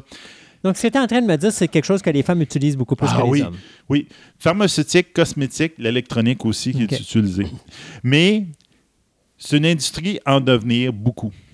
Là, on, ben, regarde, je vais faire tout de suite l'encore là-dessus. C'est aussi un problème environnemental et c'est important. Oh. Parce que là, on parle de particules nanométriques, donc très, très petites, qui passent à travers un filtre. Et donc, que passent à travers un filtre, passent à travers les systèmes d'épuration d'eau, et donc ils se retrouvent dans la rivière, dans les mers, etc. Puis que là, un- ça devient un polluant, un polluant qu'on n'est pas capable de contrôler. Oh. Puis il y a beaucoup, beaucoup, beaucoup de recherches présentement, autant les, les universités qui essaient de, un, d'évaluer ce problème-là, entre autres des particules euh, d'argent, nanométriques d'argent, de trouver un moyen d'évaluer si on a-tu une problématique, comment les doser, puis ça fait la main. C'est vraiment pas évident. Donc là, ça, il y a du monde qui, qui gravite dans le milieu scientifique, puis ils vont voir des présentations. là. À chaque année, ils en parlent, entre autres. Donc c'est vraiment euh, quelque chose euh, de, de chaud comme sujet. Euh, de tout ça est dé- dérivé, c'est quelque chose qu'on a déjà parlé.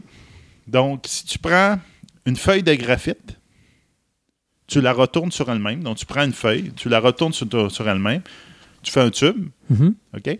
Puis à chaque bout, tu mets un demi-fullerène, donc demi buckyball, donc le, le C60, t'as un couple de- donc tu peux faire un tube fermé. OK? C'est ce qu'on appelle les nanotubes de carbone. Les nanotubes de carbone ont été découverts en 1991 par un chercheur euh, Simio euh, Lijima, un japonais, que lui a décidé qu'il faisait du fullerène, justement. Puis euh, maintenant, c'est le fullerène, ça se fait, tu mets deux électrons de carbone puis tu, dans une atmosphère d'hélium, puis euh, tu fais un arc électrique ensemble, puis c'est comme ça que tu arrives à en former. Euh, il a comme modifié les, les conditions, etc., puis il a tombé des nanotubes. Les premiers nanotubes qu'il a formés, c'est que vous, c'est soit plusieurs tubes un dans l'autre, OK? Donc, un peu une poupée, une pou- une poupée Matrouchka, ça. un tube d'un petit tube dans un plus gros Oui, tube, oui, un gros tube. Ou encore, comme quand vous roulez Ce qu'on appelle les poupées russes. ou quand vous. ouais, c'est ça. Ou encore quand vous roulez une feuille. Donc, c'est une feuille de graphite qui est roulée sur elle-même puis qui est un petit peu attachée à la fin. Comme on dit, on tu as mis du scotch tape Ouais. là, pour pouvoir la, la tenir. Un peu comme vos invitations de mariage. Quand tu ça. les fais à l'époque de, de- victorienne. Avec la, la victorienne, avec ton Ouais, petit seau, etc. exact. Donc, euh, ils ont fini par raffiner tout ce principe-là, etc. Puis ça a fait que maintenant, on est capable de faire des tubes fermés avec une couche. OK? Ce qui est intéressant avec ça, pour vous dire, première chose, pour se représenter, c'est quoi un nanotube de carbone? OK? Un nanotube de carbone, c'est un million de fois plus petit qu'un cheveu. Donc, c'est petit. Oui, très petit. c'est très, très petit. C'est ses propriétés varient. OK? Dépendant que si vous prenez une feuille, vous la roulez très droite, ça va être une forme de nanotube. Si vous la roulez, mais vous lui donnez un peu un style de cône. Mhm. Donc, le- si, vous, euh, si les lignes de votre feuille ne sont pas agencées une vis-à-vis de l'autre, ça va donner comme une twist, ça donne d'autres propriétés. Ils ont appelé les différentes formes avec des, des noms, dépendant comment les atomes de carbone sont agencés dans- dedans, euh, soit chaise, chirale ou zigzag. OK? Pour vous dire une, une idée, euh, la forme chaise est totalement conductrice, alors la forme chirale est zigzag et c'est des semi-conducteurs. Donc, ça peut avoir plein de propriétés. Mais les propriétés d'un nanotube sont infinies. C'est flexible jusqu'à 100 degrés. C'est-à-dire, tu peux plier un nanotube jusqu'à 100 degrés puis il ne casse pas. Donc, très, très, très flexible. C'est 100 à 200 fois plus résistant que l'acier, tout en étant 6 fois plus léger que l'acier. Euh, la conductivité est excep- exceptionnelle, autant que le graphène. Euh, mélangé à 3% dans un plastique, par exemple, il va augmenter la solidité, de- la solidité du plastique en question de 10 fois. OK. Euh, si on, on a- on arrivait à le prendre et à le mettre en, à le tisser avec du tissu pour faire du linge, ben juste quelques grammes de nanotube de carbone pourraient rendre le linge imperméable aux balles. Donc, ça devrait euh, devenir un pare-balles. On dit que tout le temps, on dit comme exemple qu'un fil de 12 km de long pourrait supporter le poids de la Terre. Patins, OK. C'est ça. Quand on parle euh, du fameux euh, ascenseur pour aller en orbite, Oui, oui, oui. on parle tout le temps de nanotube de carbone, que ce euh. serait le matériau pour faire ça. Un projet qui n'a jamais, euh, jamais eu lieu encore? Non, pas encore eu lieu, ça ne sera pas tout de suite. Mais le problème, autant du fullerène que des nanotubes de carbone, c'est que les impuretés, quand tu, fais les quand tu le crées, c'est que euh, tu as des impuretés de carbone. Donc, tu as des nanotubes, tu as des fullerènes, tu as de la suie. Donc, en fin de compte, c'est du carbone tout Mhm. désorganisé, un peu comme le charbon. Tu as du graphite là-dedans. Donc, euh, essayer de séparer quelque chose de nanométrique avec, qui est composé de la même manière pour toutes les formes, c'est extrêmement difficile. Donc, c'est ce qui rend l'industrie de ça, à ce moment, en ce moment, extrêmement coûteuse. C'est pas la production, c'est la purification. Ouais, c'est ça qui fait que c'est très coûteux. Donc, euh, on peut imaginer plein de choses. Présentement, déjà là, c'est un tube. Donc, on, voit, très bien comme tirer des électrons. On passe un électron là-dedans, puis là Donc, euh, déjà, il y a certaines télévisions qui utilisent cette technologie-là pour augmenter la, définition des écrans. Donc, je te dirais les, fameuses 4D, puis le, le 4D après, c'est probablement des, affaires de même qu'ils utilisent. Puis, on pourrait aussi penser à des tubes qu'on peut remplir avec n'importe quoi. Donc, on, remplit, un- par exemple, de l'or. Donc, on fait des fils d'or. Donc là, on voit la nano-construction, la nanométrie, puis euh, toute la, la- miniaturisation de toute l'électronique est intéressante. Tout ça pour dire que ça, c'est les formes connues présentement. Là, il y a deux personnes cette année qui ont changé les affaires.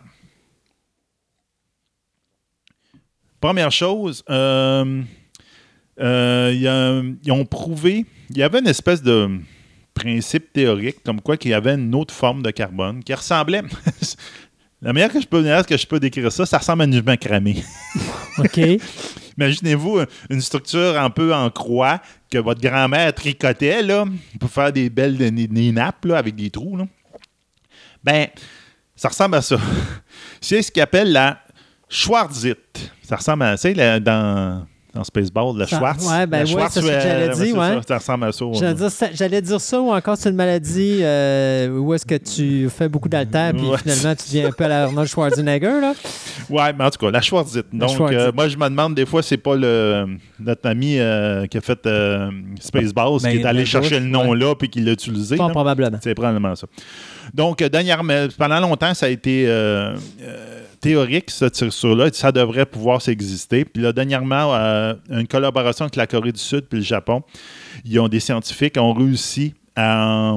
ils disent en remplissant un réseau cristallin de dioxyde de silicone de sable, Mhm. ils ont rempli ça de carbone puis ils ont réussi à faire cette structure-là. Donc, en ce moment, elle existe, elle a été prouvée, d'autres scientifiques ont été capables de mon- démontrer et dire Ah oui, c'est vrai, ils l'ont fait et vraiment, c'est vraiment cette structure-là. Euh, cette structure-là permettrait d'emmagasiner d'autres molécules, euh, serait un excellent catalyseur et euh, ça permettrait aussi d'emmagasiner les charges électriques. Donc, ça serait un excellent condensateur. Donc, ça pourrait être quelque chose d'intéressant. Et la toute dernière chose, c'est que ce qui a été découvert cette année, ben découvert, c'est il y a quelqu'un qui a proposé ça, puis le modèle mathématique tient. C'est un jeune lycéen. Donc, c'est un jeune, ça dirait de l'expo-science. Ça ressemble vraiment à ça. Un jeune euh, whiz de l'expo-science. que Il y a une règle fondamentale en chimie qui dit qu'un carbone, ça a quatre liens. OK? Si vous faites un dessin d'un carbone, le carbone peut juste faire quatre liens. Il ne peut pas en faire plus que ça.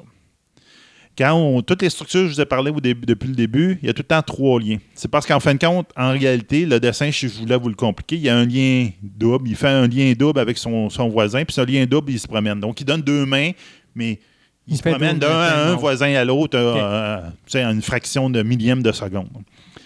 Ben, ce jeune-là, ce petit, ce petit whiz-là, ben, il a prouvé qu'un carbone était capable de faire un sept liens. Donc, ma- imaginez un hexagone, donc un nouveau hexagone, puis avec ça, vous faites un carbone au-dessus comme une pyramide. Donc, une pyramide à, six- à six côtés. Puis mathématiquement, il a été capable de prouver que c'était stable. Donc, avec ça, il a- ils ont fait une publication. et Il va avoir Puis un là, prix en ce moment-là, ben là, regarde, moi, le- les gars des nanotubes n'ont pas eu encore de prix Nobel, donc j'ai l'impression que ça devrait être à veille. Puis euh, lui, euh, en tout cas, là, je te dis tout de suite, là, il, est, il est- excusez, il est au lycée, mais il a déjà été euh, inscrit à l'université. Les universités, ils ont toutes couru après pour Ouais. avoir son nom, puis dit Tiens, viens chez nous. Donc, lui, il vient d'un peu de débâtir une partie des théories. Donc, ça va être euh, vraiment intéressant ce qu'il va faire. Ça va être quelqu'un, je te dirais, dans le domaine à suivre. Donc, on voit que la chimie du carbone, il y a des principes, ça a l'air simple, mais au bout de la ligne, c'est un produit qui vient de. C'est lui qui va probablement euh, j'allais dire, construire ou euh, modeler notre futur dans toute notre électronique, dans la construction, dans tout. Et pourtant, s'il n'y a rien de plus simple que ça, là, tu sais. Ouais. C'est- Dans l'Antiquité, il avait compris que le fer, c'est bien beau, mais c'est à un moment donné, si tu rajoutes du carbone dedans, en faisant la forge, ben, tu obtiens de l'acier. Puis l'acier, c'est bien mieux que le fer. Donc, tranquillement, c'est ça. Nous autres, on est rendu à notre, notre acier, mais là, on est rendu au-dessus de Ouais. l'acier, puis on est rendu plus fort que ça, mais en, en- en- en utilisant juste du carbone pur, mais en l'agençant, en lui donnant un ordre euh, de- bien, euh, bien aligné, puis on est capable de faire des affaires assez intéressantes là-dedans. Comme quoi, les choses qu'on a dans notre entourage, Des fois, c'est les choses les plus simples. Hein? ouais, la base est, fond- est fondamentalement petite. C'est ça, c'est fondamentalement petit, puis des fois, la, la base, c'est 10 fois moins 12 c'est ça, mètres. les picomètres. Yeah. Sébastien, Merci. merci. Et puis, on se dit à la prochaine chronique euh, Science et technologie. Parfait.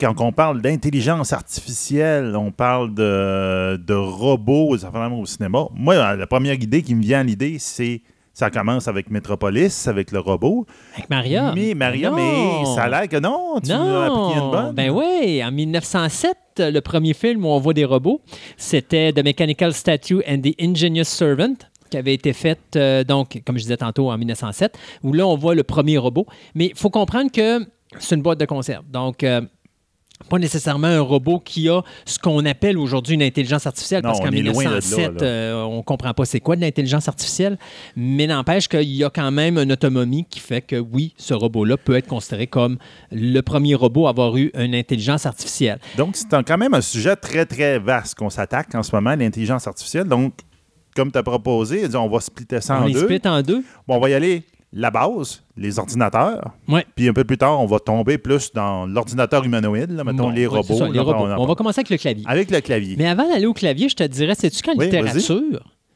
le premier robot est apparu en 1868 Oui, ça, je suis surpris. Ouais, avec la, la nouvelle de Steamman, Hadley and TikTok de Edward S. Ellis. Euh, donc, ça fait quand même un bon bout de temps que l'informatique et le- le- le- la robotique est dans. Il y a peut-être l'histoire du golem. Sais, qui est une. euh, Un c'est quelque chose qui a été créé par l'homme puis qui a quand même une certaine conscience qui date Ouais. euh, même d'avant. Ben, le mais- film Le Golem, si je ne me trompe pas, est 1910, mais la légende, il faudrait voir parce Ouais, que c'est une pierre, c'est pas vraiment une robotique. C'est, en, c'est ben, pas en pierre, c'est en argile, je pense. en argile, c'est Ouais, ça. ça. Fait que c'est mais- pas considéré comme un robot comme Ben, c'est ça, ça dépend de la définition qu'on prend à ce Mais moi, je le vois pas comme un robot. Non, c'est plus comme. euh, ouais. Ceci dit, retournons à nos claviers. Et donc, on va vous parler euh, probablement le premier film où est-ce qu'on commence à parler d'intelligence artificielle avec un ordinateur de base, qui est War Games, jeu de guerre de John Badham en 1983, Très, très bon. Euh, qui met en vedette Matthew Broderick, Dabney Coleman et Ali Sheedy. On va parler bien sûr du WOPR, qui porte également le nom de Warp. Joshua. Le. Warp. Ouais, le Warp, euh, Whopper Whopper. le Whopper.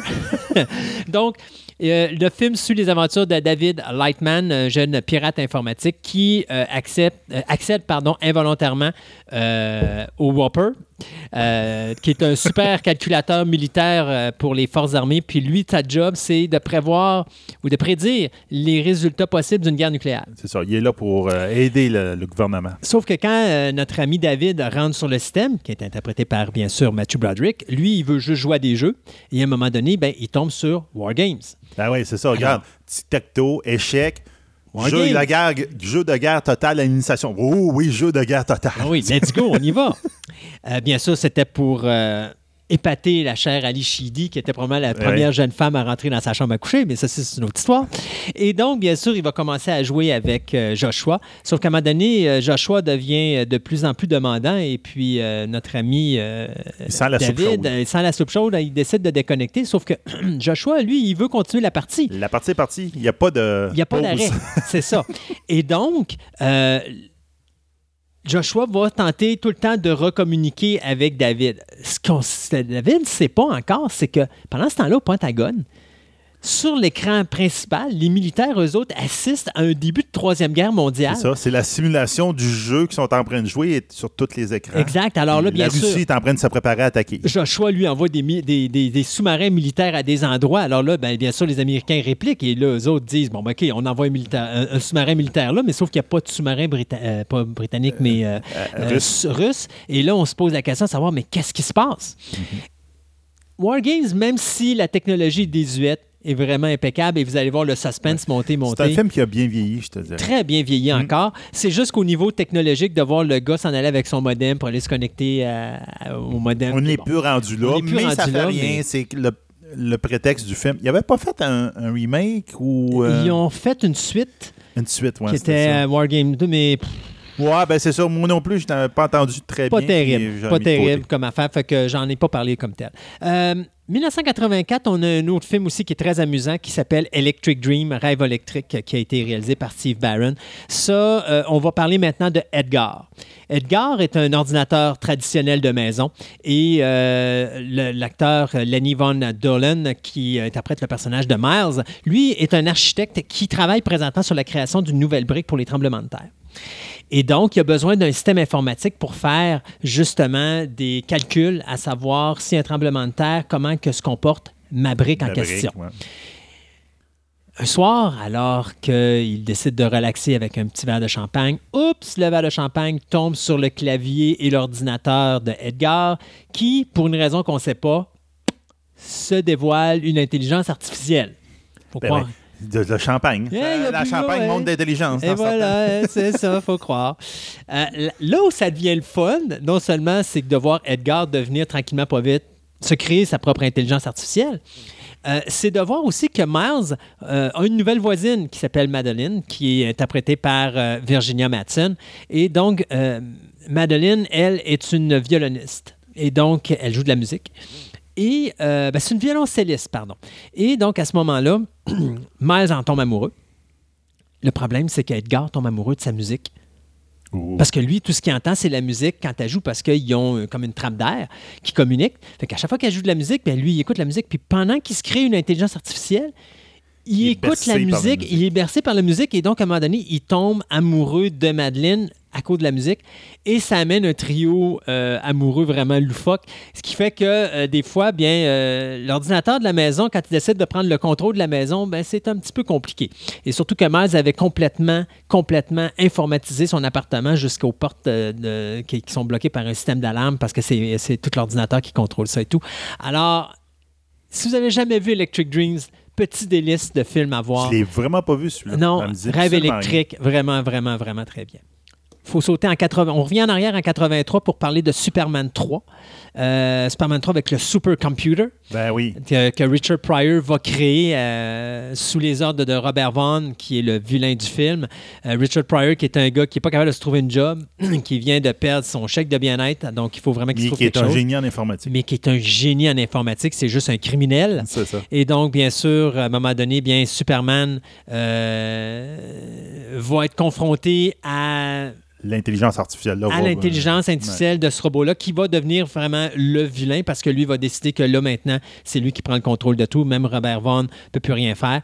D'ailleurs, tout cette ce système-là va créer même dans le film un, un double de Superman qui va être créé avec la- un type de kryptonite différente. Oui, parce qu'en fin de compte, il synthétise la kryptonite artificielle, mais il manque des éléments, puis en fin de compte, il finit par créer la kryptonite ça. rouge qui fait la- le Exactement. Et d'ailleurs, euh, le, le, le, le supercomputer, lui, va créer également un cyborg parce que maintenant, il prend le bras droit de Robert Vaughn, qui est Vera, et il va la transformer en, en cyborg. Donc, euh, ne serait-ce que juste pour l'aspect du de super ordinateur, Superman 3 est super intéressant.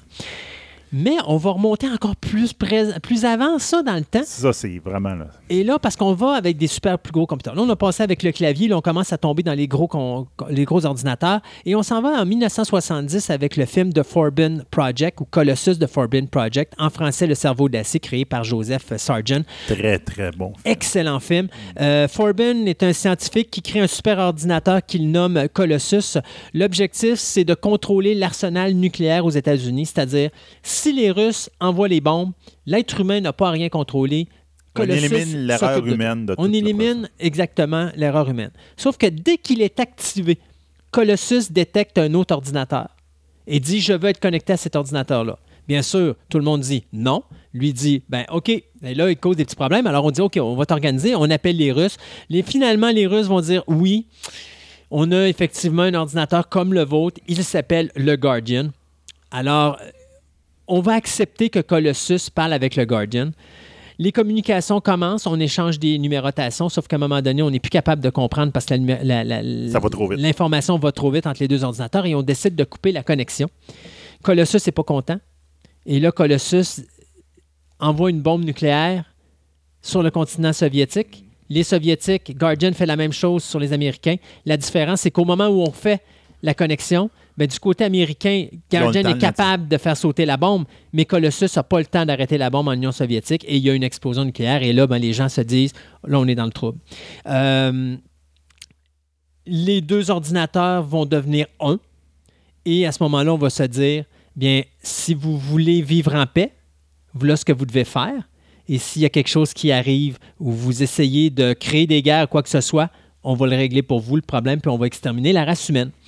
Donc, la crainte de l'intelligence artificielle, c'est de voir à un moment donné que finalement, quand l'ordinateur devient trop intelligent, le premier problème de la nature, c'est l'être humain. Quelle est la première chose qu'on élimine? C'est l'être humain. Donc, c'est peut-être pas nécessairement la meilleure chose pour l'être humain, l'intelligence artificielle. Et Colossus est un très, très bon indice pour Oui, ça. très bon. Demon Seed, sept ans plus tard, qui va être réalisé, qui s'appelle Génération Proteus. Euh, ça, c'est fait par le réalisateur Donald Campbell, qui met en vedette Julie Christie. C'est quoi l'histoire de Demon Seed? Ben, c'est simple, c'est un scientifique qui crée un ordinateur, il crée une intelligence artificielle. Sauf qu'à un moment donné, l'intelligence artificielle euh, désire devenir humaine. Elle veut aller plus loin que son programme informatique. Et donc, à un moment donné, elle va coincer dans la maison l'épouse du scientifique en question et va essayer de, de l'enfanter avec, comme euh, je pourrais dire, ça, j'oublie le terme, là, mais en tout cas, disons qu'il veut faire un bébé avec. Pour, pour faire ce cru de même, là, il veut faire un bébé avec. Et à un moment donné, bien, il va, euh, il va s'arranger pour qu'elle tombe enceinte de lui. Et euh, à un moment donné, ben, je vous donne pas le reste du punch, mais il y a un punch à la fin du film qui est vraiment sublime. Et donc, Demon Scene est également un film beaucoup plus. Horreur, ça tombe un peu sur l'horreur. Pas vraiment, parce qu'il n'y a pas vraiment d'horreur, mais je veux dire, il est beaucoup plus. euh, il est beaucoup plus lent que Colossus au niveau rythme. Mais la finale, tu es, assis sur ton siège puis tu fais comme OK. C'est le- c'est impossible, mais c'est pas grave. C'est ça le but du cinéma, la, la beauté du cinéma. C'est juste de voir à quel point, jusqu'où on s'en est allé. Et Demon Seed est un film à voir, effectivement, à ne pas manquer. Euh, pour finir, bien, écoutez, ça serait difficile pour moi de ne pas parler du docteur Theopolis dans Buck Rogers in the 25th Century. Euh, la série télé, ben, il y a eu un film en 79, puis une Ouais, série une télé série qui a été de TV après. 79 et 80. Euh, Theopolis, on le voit seulement dans le film et dans la première saison. Il disparaît dans la deuxième saison. Ouais. Euh, si vous ne savez pas qui est Théopolis, ben, c'est très simple. Si vous vous rappelez Twiki, ça c'est le tout petit robot. Euh, Twiki euh, a autour du cou une espèce de... Ben, Il y a une assiette. Ben, il y a une assiette, exactement. Et c'est ça, le docteur Théopolis. Ouais. Dans la deuxième saison, ben, c'est Twiki qui devient comme l'intelligence artificielle. Même s'il l'est, euh, il n'est pas capable ben, ben, de s'exprimer. Mini, ben, mini. Mini voulez-vous danser? Là? C'est ça, Ouais, ça on la connaît toute, celle-là. Mais dans le deuxième, il est plus verbal un petit peu. Fait que Théopolis n'est plus là.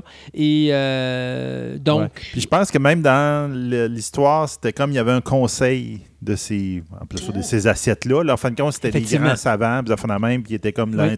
l'intelligence était downloadée là-dedans, puis euh, Exact. C'était, vraiment eux autres qui dirigeaient toute la, société dans Buck Rogers. Maintenant, on va aller dans les ordinateurs qui contrôlent les univers, euh, on pourrait dire informatiques ou autres.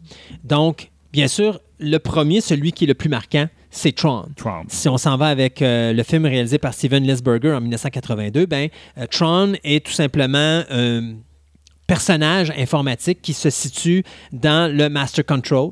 Ouais, le Master Control, Master qui est Control. euh, à l'origine un programme pour jouer aux jeux d'échecs mais finalement qui a évolué parce qu'on a travaillé son intelligence artificielle et qui est devenu vraiment le Master Control.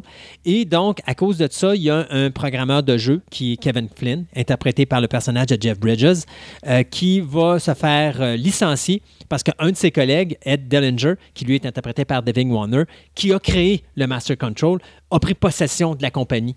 Euh, et donc, il a volé les droits de ces, euh, de ces jeux. de avait jeux, exactement. Mhm. Donc, euh, Flynn devient donc euh, le propriétaire d'une salle d'arcade dans laquelle il y a des jeux, mais pendant que son arcade est fermé, ben lui, il, Il essaie décide... là. Il essaie d'hacker pour aller trouver des preuves pour montrer qu'effectivement, il est le propriétaire de ces jeux-là et donc de reprendre euh, Ça part de la compagnie. part de la compagnie et tout ça. Bien sûr, le Master Control est au courant et donc va aller chercher Flynn et va l'amener dans l'univers de Tron qui est interprété par Bruce Bossleitner. Euh, et donc, euh, là-dessus, ben, Flynn va découvrir l'univers Dans l'ordinateur. dans l'ordinateur et il va se rendre compte qu'à chaque fois qu'il y a des jeux, ben, les personnages existent réellement. C'est vraiment des entités qui sont créées puis ils ont une conscience à l'intérieur de l'ordinateur.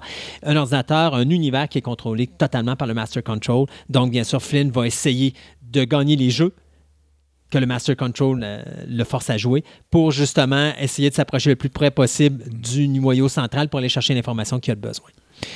Euh, en 1976, on a un film qui s'appelle Logan's Run, l'âge Oui. de cristal. Euh, il y a beaucoup de monde là, qui vont dire Ouais, mais c'est quoi ça, l'âge de cristal? Je me rappelle pas qu'il y avait de l'intelligence artificielle. Oui, parce Oui. que la, La la société. cité- la société est guidée par une, euh, un système informatique qui Mhm. détermine tout. C'est-à-dire, à l'âge de 30 ans, vous avez un cristal dans la main, à l'âge de 30 ans, votre cristal illumine et donc vous devez être exterminé. C'est ça. Euh, parce que votre vie, pour s'assurer que euh, la société soit viable et qu'on est capable de contrôler euh, la nourriture et les autres, les autres besoins humains que les, humains vont avoir, là, les autres besoins nutritifs et autres, bien, on, peut, on, met une limite de 30 ans. Puis après ça, on, on force les gens à aller dans le carrousel où ils sont exterminés. Mais les gens, eux autres, pensent que quand ils meurent dans le carrousel, ils sont tout simplement réincarnés en bébé parce que qu'à chaque fois qu'un individu meurt, l'ordinateur clone un, nouvel, un nouveau bébé. Sauf qu'à un moment donné, on se rend compte que c'est pas nécessairement le cas. Quand tu meurs, tu meurs, puis le bébé qui est créé, c'est une autre entité.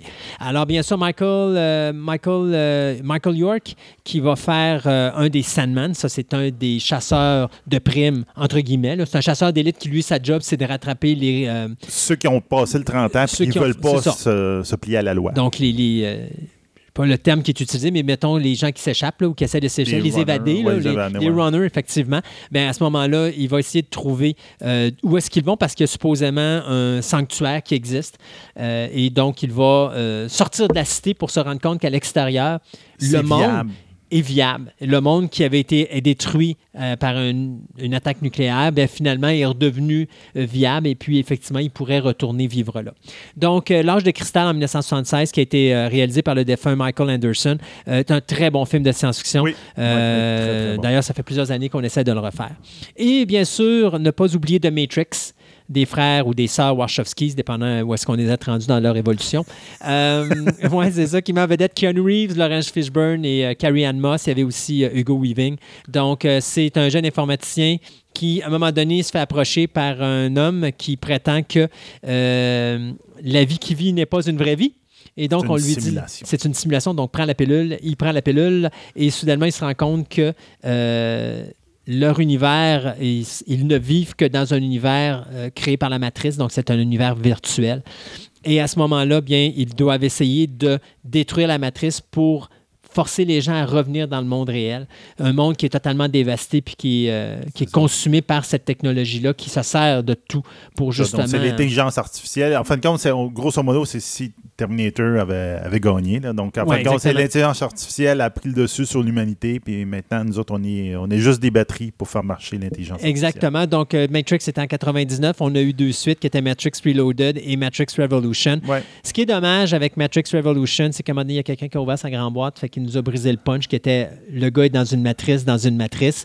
Alors, ils ont été obligés de cha- changer la fin, puis ça nous a donné une fin un petit peu religieuse. Mais n'empêche que euh, Matrix Reloaded comprend, d'après moi, la meilleure séquence de poursuite automobile et autres sur une autoroute. C'était totalement délirant. Oui, c'était. Et la technologie utilisée dans Matrix au niveau du numérique est Mhm. vraiment époustouflante. Un film qui vieillit très bien encore aujourd'hui. À défaut d'aller dans les mondes informatiques, on va aller dans les véhicules.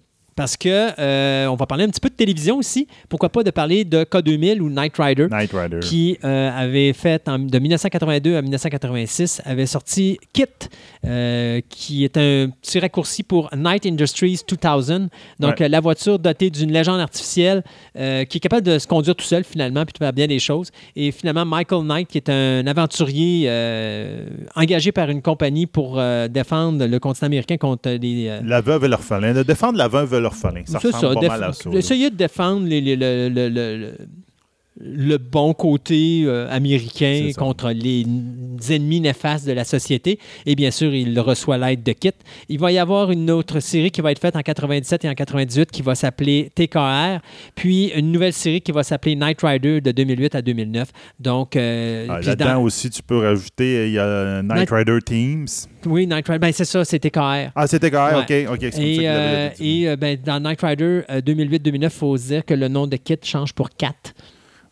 Donc, euh, mais c'est ça. de- si vous voulez avoir une série télé, c'est quand même bien, ça a bien vieilli quand même, c'est le fun. Ouais, mais on donc, c'est correct. là, c'est- ça.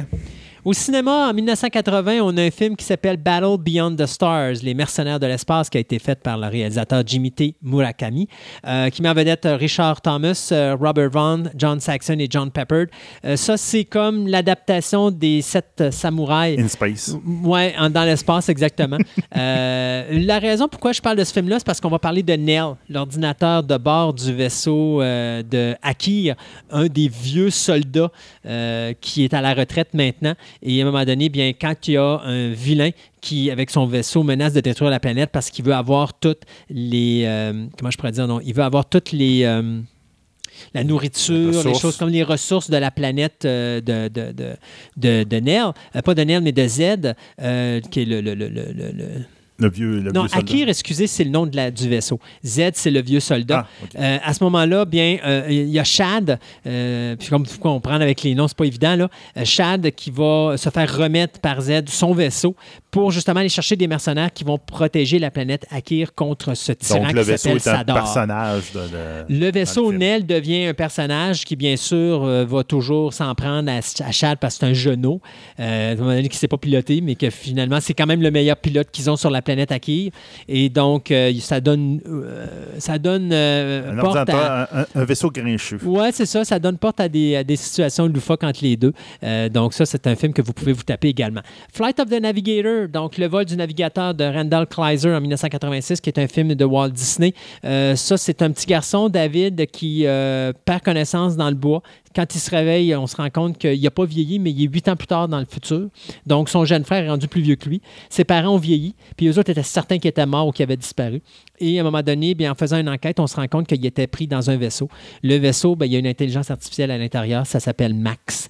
Et euh, Max doit essayer de retourner chez lui. euh, et il demande l'aide, bien sûr, du euh, jeune David pour le faire. Euh, Ça me dit vraiment mais la rien, question, c'est est-ce qu'on est capable de revenir en arrière pour permettre à David de retrouver sa place dans la société ou est-ce que David a vraiment perdu ses huit années, malgré que lui, il n'a pas vieilli. Fait que c'est juste, il a juste sauté une nuit, puis quand il se réveille, il a juste, juste le reste six du monde de a monté mais le reste du monde a passé huit ans. Donc, euh, Flight of the Navigator, c'est un beau petit film à voir. Euh, Écoutez, je peux pas passer euh, outre Red Dwarf, hein, euh, série qui euh, existe encore aujourd'hui. Donc, on va parler de Holly. Allez, ouais. Holly qui est supposé avoir un quotient intellectuel de 6000, sauf qu'après 3 millions d'années où il n'a pas été comme réparé ou entretenu ou choses comme ça, ben Ça a descendu pas mal. ça a descendu pas mal. Euh, je pense que le 6 serait plus proche de la réalité qu'autre chose. Enlève tous les zéros. Ouais, c'est ça. Il est devenu sénile en quelque sorte. Euh, D'ailleurs, à un moment donné, c'est devenu une femme. Dans, plus tard dans la série, ils ont changé le visage pour euh, une femme parce qu'il se trouvait plus cute en femme. Puis finalement, le personnage d'Holly est revenu l'année dernière dans la nouvelle sé- série. Euh, donc, le- le- le- si vous voulez vous moquer de l'intelligence artificielle, Holly est parfait pour ça. Et il y a un autre, un autre petit segment d'intelligence artificielle que je trouve vraiment fun dans Red Dwarf, qui est le Talkie Toaster. Oui. Le Talkie Toaster, c'est un toaster dont sa job, c'est juste de vous dire Veux-tu une toast? T'es-tu sûr que tu veux pas une toast? Je suis certain que tu veux une toast. Tu veux-tu avoir un pain grillé toasté des deux bords? Tu veux-tu avoir si toasté? Tu veux-tu avoir un cookie toasté? Tu L'équipage est plus capable, à un moment donné, il s'en débarrasse. Et dans la dernière saison, tu découvrais qu'ils l'avaient mis comme dans les objets à recycler, mais qui sont jamais recyclés. Et ils sont obligés de faire un deal parce que c'est lui qui peut sauver le Red Dwarf d'une destruction certaine. Et donc, euh, le, le- le deal, Bon, comme... rattrape. là. Le c'est de ramener le toaster à bord du Red Dwarf. Euh, bien sûr, ça va prendre à peu près 10 minutes au, au 4 avant d'être écœuré puis de refoutre le toaster dans le recyclage. Mais ceci dit, le Talkie Toaster est vraiment quelque chose de vraiment loufoque dans l'intelligence artificielle. Et pour euh, finir ce segment, bien écoutez, je vous parlerai de HAL, de 2001 l'Odyssée de l'espace. On peut pas passer à côté On ne peut de pas passer à côté de ça. Stanley Kubrick qui avait réalisé 2001 l'Odyssée de l'espace en 1968. Pardon. Donc, en français, on l'appelait Carl 500, mais c'est HAL 9000 en anglais. Donc, HAL est un système informatique qui contrôle tout sur le Discovery One. L'objectif, c'est d'aider euh, l'équipage à se rendre à destination, soit sur Jupiter, pour justement euh, enquêter sur la présence de monolithes sur la Lune.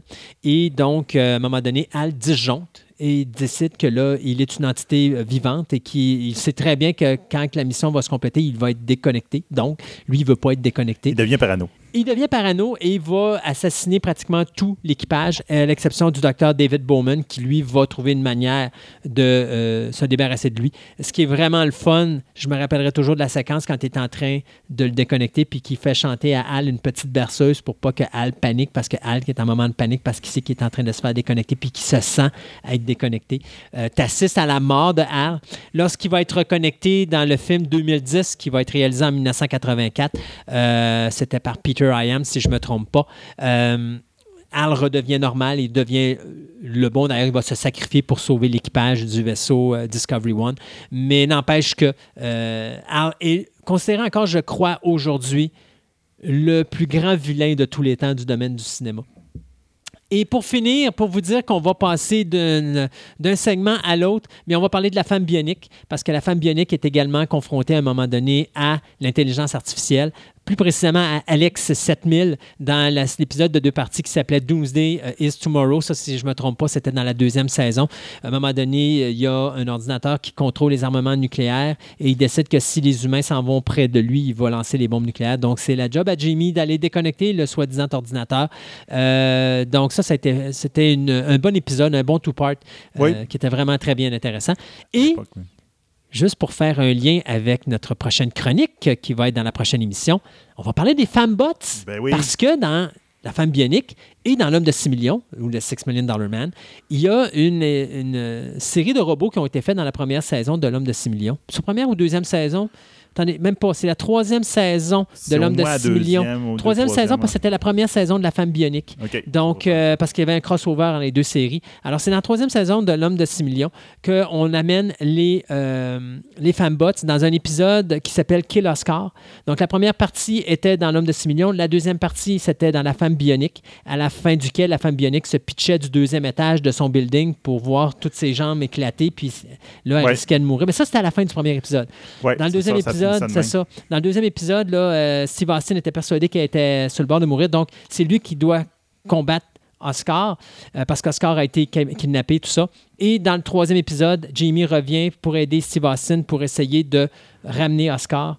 Et donc, euh, un three-part kill Oscar dans lequel on voit les fembots. Et les fembots vont revenir dans la troisième saison ou la deuxième saison de La Femme Bionique, dans Fembots in Las Vegas. Encore là, un two-part, où est-ce qu'on va les revoir. Mais les fembots sont un, monument intéressant parce que, oui, c'est de la programmation, mais à un moment donné, ils doivent apprendre par eux-mêmes pour pas commettre des erreurs, pour être certain que personne va les euh, découvrir qui sont les fembots. Parce que leur job, c'est de remplacer des gens Des qui travaillent pour euh, soit Oscar, soit Jamie ou euh, Dans Austin. la série québécoise Les Invincibles, on voyait, euh, quand des- Carlos avait des hallucinations, on voyait des personnes avec le visage Des fanbots. fanbots, comme si tu enlèves le masque. OK. Puis là, tu vois Ben oui. électronique en dessous.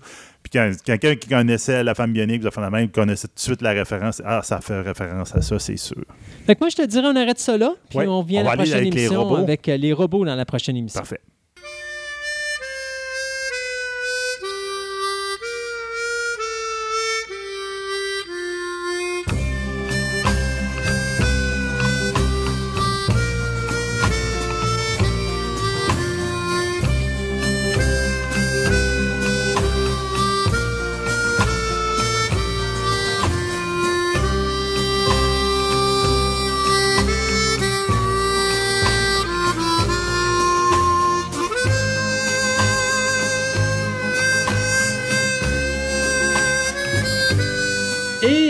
La ciné-nostalgie, euh, une minute et quart à Gérard, Un gros 10 minutes.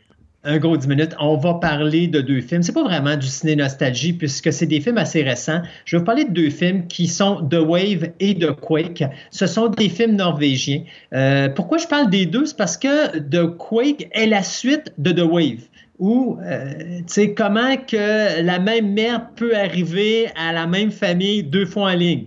Euh, vous aurez deviné que j'ai parlé, bien sûr, à faisant un petit clin d'œil à, à M. John McClane de Die Hard. Euh, eh bien, c'est deux films qui mettent en vedette Christopher Jonner et euh, Anne Dow Torp. Alors, vous m'excuserez pour mon norvégien, il n'est pas tellement terrible. Et donc, en, 1900, euh, en 2015, on a eu ce film qui s'appelle The Wave, qui, je pourrais dire, ce qui se passe, c'est qu'il y a, vous savez, il y a des endroits en Norvège où est-ce que c'est comme des, euh, des montagnes qui sont faites avec des pierres, mais comme de la, de, de- de- de la granite. Et à un moment donné, bon, tu as des petits villages qui restent dans une espèce d'endroit où est-ce que c'est comme un... Je un fjord. C'est un. Oui, c'est ça, exactement. Et soudainement, bien, tu as les morceaux de la montagne qui, avec un tremblement de terre, vont tout simplement tomber dans l'eau et ça fait un tsunami, d'où le titre de Wave, et ça va rama- ramasser justement le petit village en question où les habitants devront euh, essayer de s'en sortir. Bien sûr, à travers ça, tu as un géologiste, probablement un des meilleurs géologistes de la Norvège, qui est sur le point de quitter avec sa famille pour s'en aller vivre dans la grande ville. Et donc, à ce moment-là, bien, euh, il se rend compte qu'il arrive des incidents comme des, mi- des mini-secousses euh, sismiques qui annoncent justement que le mur de granit va tout simplement tomber dans l'eau et créer un tsunami. Bien sûr, personne n'écoute. Et ben, vous savez comment c'est un film catastrophe. Il arrive la catastrophe et après ça, bien, on a l'événement où est-ce que la famille doit survivre à travers ça. Et c'est là l'intérêt et c'est la raison pourquoi je parle de ces deux films-là parce que que ce soit de The Wave ou que ce soit euh, de Quake, dans les deux cas, la catastrophe est très rapide. On ne voit pas grand-chose, euh, on a quelques beaux effets visuels, mais c'est pas le but du film. Le but du film, c'est comment les gens deal avec cette situation-là et comment ils s'en sortent. La réaction Donc- humaine à, à la catastrophe. Exactement. Et dans ce cas-ci, un homme qui euh, était, lui, protégé de la catastrophe lorsqu'elle est arrivée parce qu'il était situé dans un endroit où le tsunami ne pouvait pas l'atteindre. Mais là, il faut qu'il aille chercher sa famille qui, elle, n'était pas à la bonne place et s'est retrouvé coincé là-dedans. Et il doit essayer de la sauver. Donc, c'est un beau petit film catastrophe, comme on voyait souvent à l'époque des années 70-80. Euh, sais, Aujourd'hui, c'est beaucoup plus le visuel. On voit des buildings tomber, des avions passer en dessous pour faire des cascades incroyables. Euh, les catastrophes sont trop poussées aujourd'hui. Dans le cas de Quake et de Wave, on va ramener ça au strict minimum parce que l'intérêt, c'est montrer vraiment plus comment les gens se comportent dans des situations comme ça.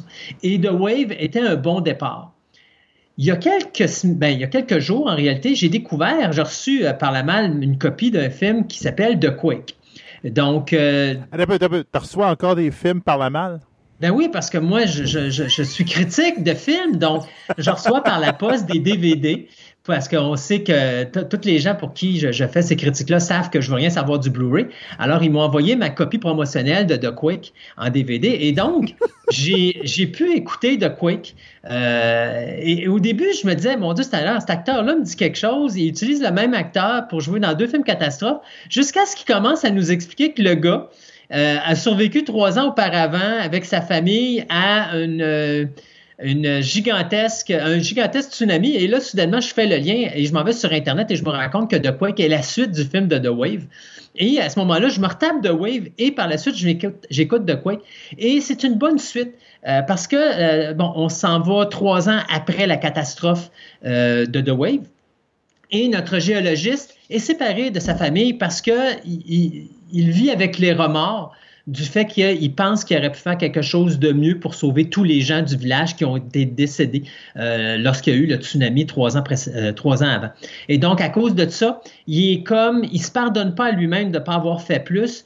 Et à ce moment-là, ça l'éloigne de sa famille parce qu'il euh, considère que il n'est pas digne d'eux autres, il n'est pas digne de les avoir près de lui et qui porte malheur et que si cette famille-là reste près de lui, à ce moment-là, il y a une autre catastrophe qui va survenir, puis qu'il va être responsable de leur mort. Donc, pour lui, la façon de les éloigner, c'est sa façon de les protéger. Sauf qu'à un moment donné, bon, euh, il accueille sa fille. Sa fille décide de faire le ménage dans la maison. Lorsqu'il voit que le ménage a été fait puis qu'il sent que sa fille l'aime trop, ben il décide de la retourner chez sa mère puis de dire, ben quoi, euh, je, je, peux pas, je peux pas te, je peux pas te garder avec moi présentement, donc euh, tu repars. Sauf qu'à un moment donné, il se rend compte très rapidement que euh, finalement, euh, il aime sa fille, il aime sa famille et tout ça. Et donc, il décide de euh, tout simplement partir dans la grande ville, aller rejoindre son épouse et justement voir avec, voir avec eux, justement, à revenir à la résidence et à s'associer de nouveau avec eux autres un de ses amis le contacte et lui envoie des rapports qui dit qu'il y a présentement une construction d'un tunnel. Et la construction de ce tunnel-là sous-marin cause des euh, semi-séismes qui vont faire en sorte que ça va annoncer un gigantesque euh, tremblement de terre qui devrait euh, détruire la ville où il se trouve. Et donc, bien sûr, il va découvrir la vérité derrière tout ça et il va essayer de protéger sa famille contre le fameux tremblement de terre. Il y a des beaux euh, rebondissements dans ce film-là, un visuel à, couper le souffle. Et je trouve que The Quake euh, est peut-être un peu mieux fait au niveau mise en scène, au niveau de la réalisation et surtout au niveau de la fluidité de l'histoire que The Wave. The Wave, il y a des moments qui a quelques petites longueurs. De Quake, ça roule vraiment à pleine pine et ça n'arrête pas. Donc, deux bons films à vous taper si vous avez la chance. Euh, The Quake et The Wave, donc 2015 et 2018, des films norvégiens. Ça se trouve avec des sous-titres. Faites-moi confiance. Puis au pire, il doit y avoir des traductions quelque part, je peux pas croire. Moi, j'ai la chance de... Moi, j'ai la chance d'écouter des films en version originale sous-titrée, alors ça me permet de savourer euh, le rôle des comédiens. Mais euh, les deux films sont excellents et euh, bien sûr, l'acteur Christopher Johnner est tout simplement sublime. Le film The Wave a été réalisé, a été réalisé par le metteur en scène Roar Utog, alors que The Quake a été réalisé par John Andreas Anderson. Donc, The Wave et The Quake, deux films à vous taper absolument, c'est à ne pas manquer. Seb, une autre de plus en canne? Oui! C'est le fun, euh, malgré la tempête, on, on était correct. Yes, on a, on a toffé la run, comme quoi que rien n'empêche l'arrivée de Fantastica. Oui, puis là, pour dire, dans, pas longtemps, ben, dans pas longtemps, euh, dans une prochaine chronique de science, je vais parler des tsunamis. Donc, on va vous montrer la science en arrière de Wave et de Quake. Wow, ça c'est le fun. En passant, juste vous dire, parce que ça me tentait de vous écœurer avec ça. On vient de dépasser le 1100 dans le, le, le, le 10 100 downloads. On n'avait pas parlé. Ou même le 11 000. Ouais, en tout cas, c'est 11 000 downloads qu'on a présentement. Euh, donc, euh, ça continue à aller très vite de notre côté. Euh, merci encore de nous écouter. Puis en passant, je fais vite, vite, vite, juste souligner les gens qui sont abonnés à, à notre Podbean. abonnez-vous sur la page Facebook, s'il vous plaît, parce que si jamais on déconnecte de Podbean pour une raison ou une autre. On voudrait pas vous perdre. Donc, euh, abonnez-vous à la page Facebook. De toute façon, c'est toujours une bonne façon aussi de savoir c'est quoi les chroniques qui sont mises durant l'émission. Alors, euh, puis aussi, ben, des fois, vous êtes nos promotions. Hein. Donc, si vous connaissez des gens que ça pourrait intéresser l'émission, ben, n'hésitez pas à en parler parce que c'est vous notre publicité. Alors, si vous gardez ça pour vous, ben, on n'aura pas plus d'auditeurs. Si on n'a pas plus d'auditeurs, ben, à un moment donné, ça devient difficile. Donc, ça nous prend plus d'auditeurs. On n'est jamais content, on n'a jamais assez. Sébastien, merci beaucoup d'avoir eu la patience de m'installer toute ce beau, cette belle technologie sur mon portable ce matin. Oui, il n'y a pas de problème. Et puis, euh, nous autres, on se dit à dans deux semaines. Euh, euh, face à face, je l'espère que je te donne une taloche pour le Godfather. Ah oui, ça c'est sûr. Bon, et puis merci beaucoup d'avoir été là encore aujourd'hui. Alors, on se dit à la prochaine émission de Fantastica. Fantastica. Bye bye.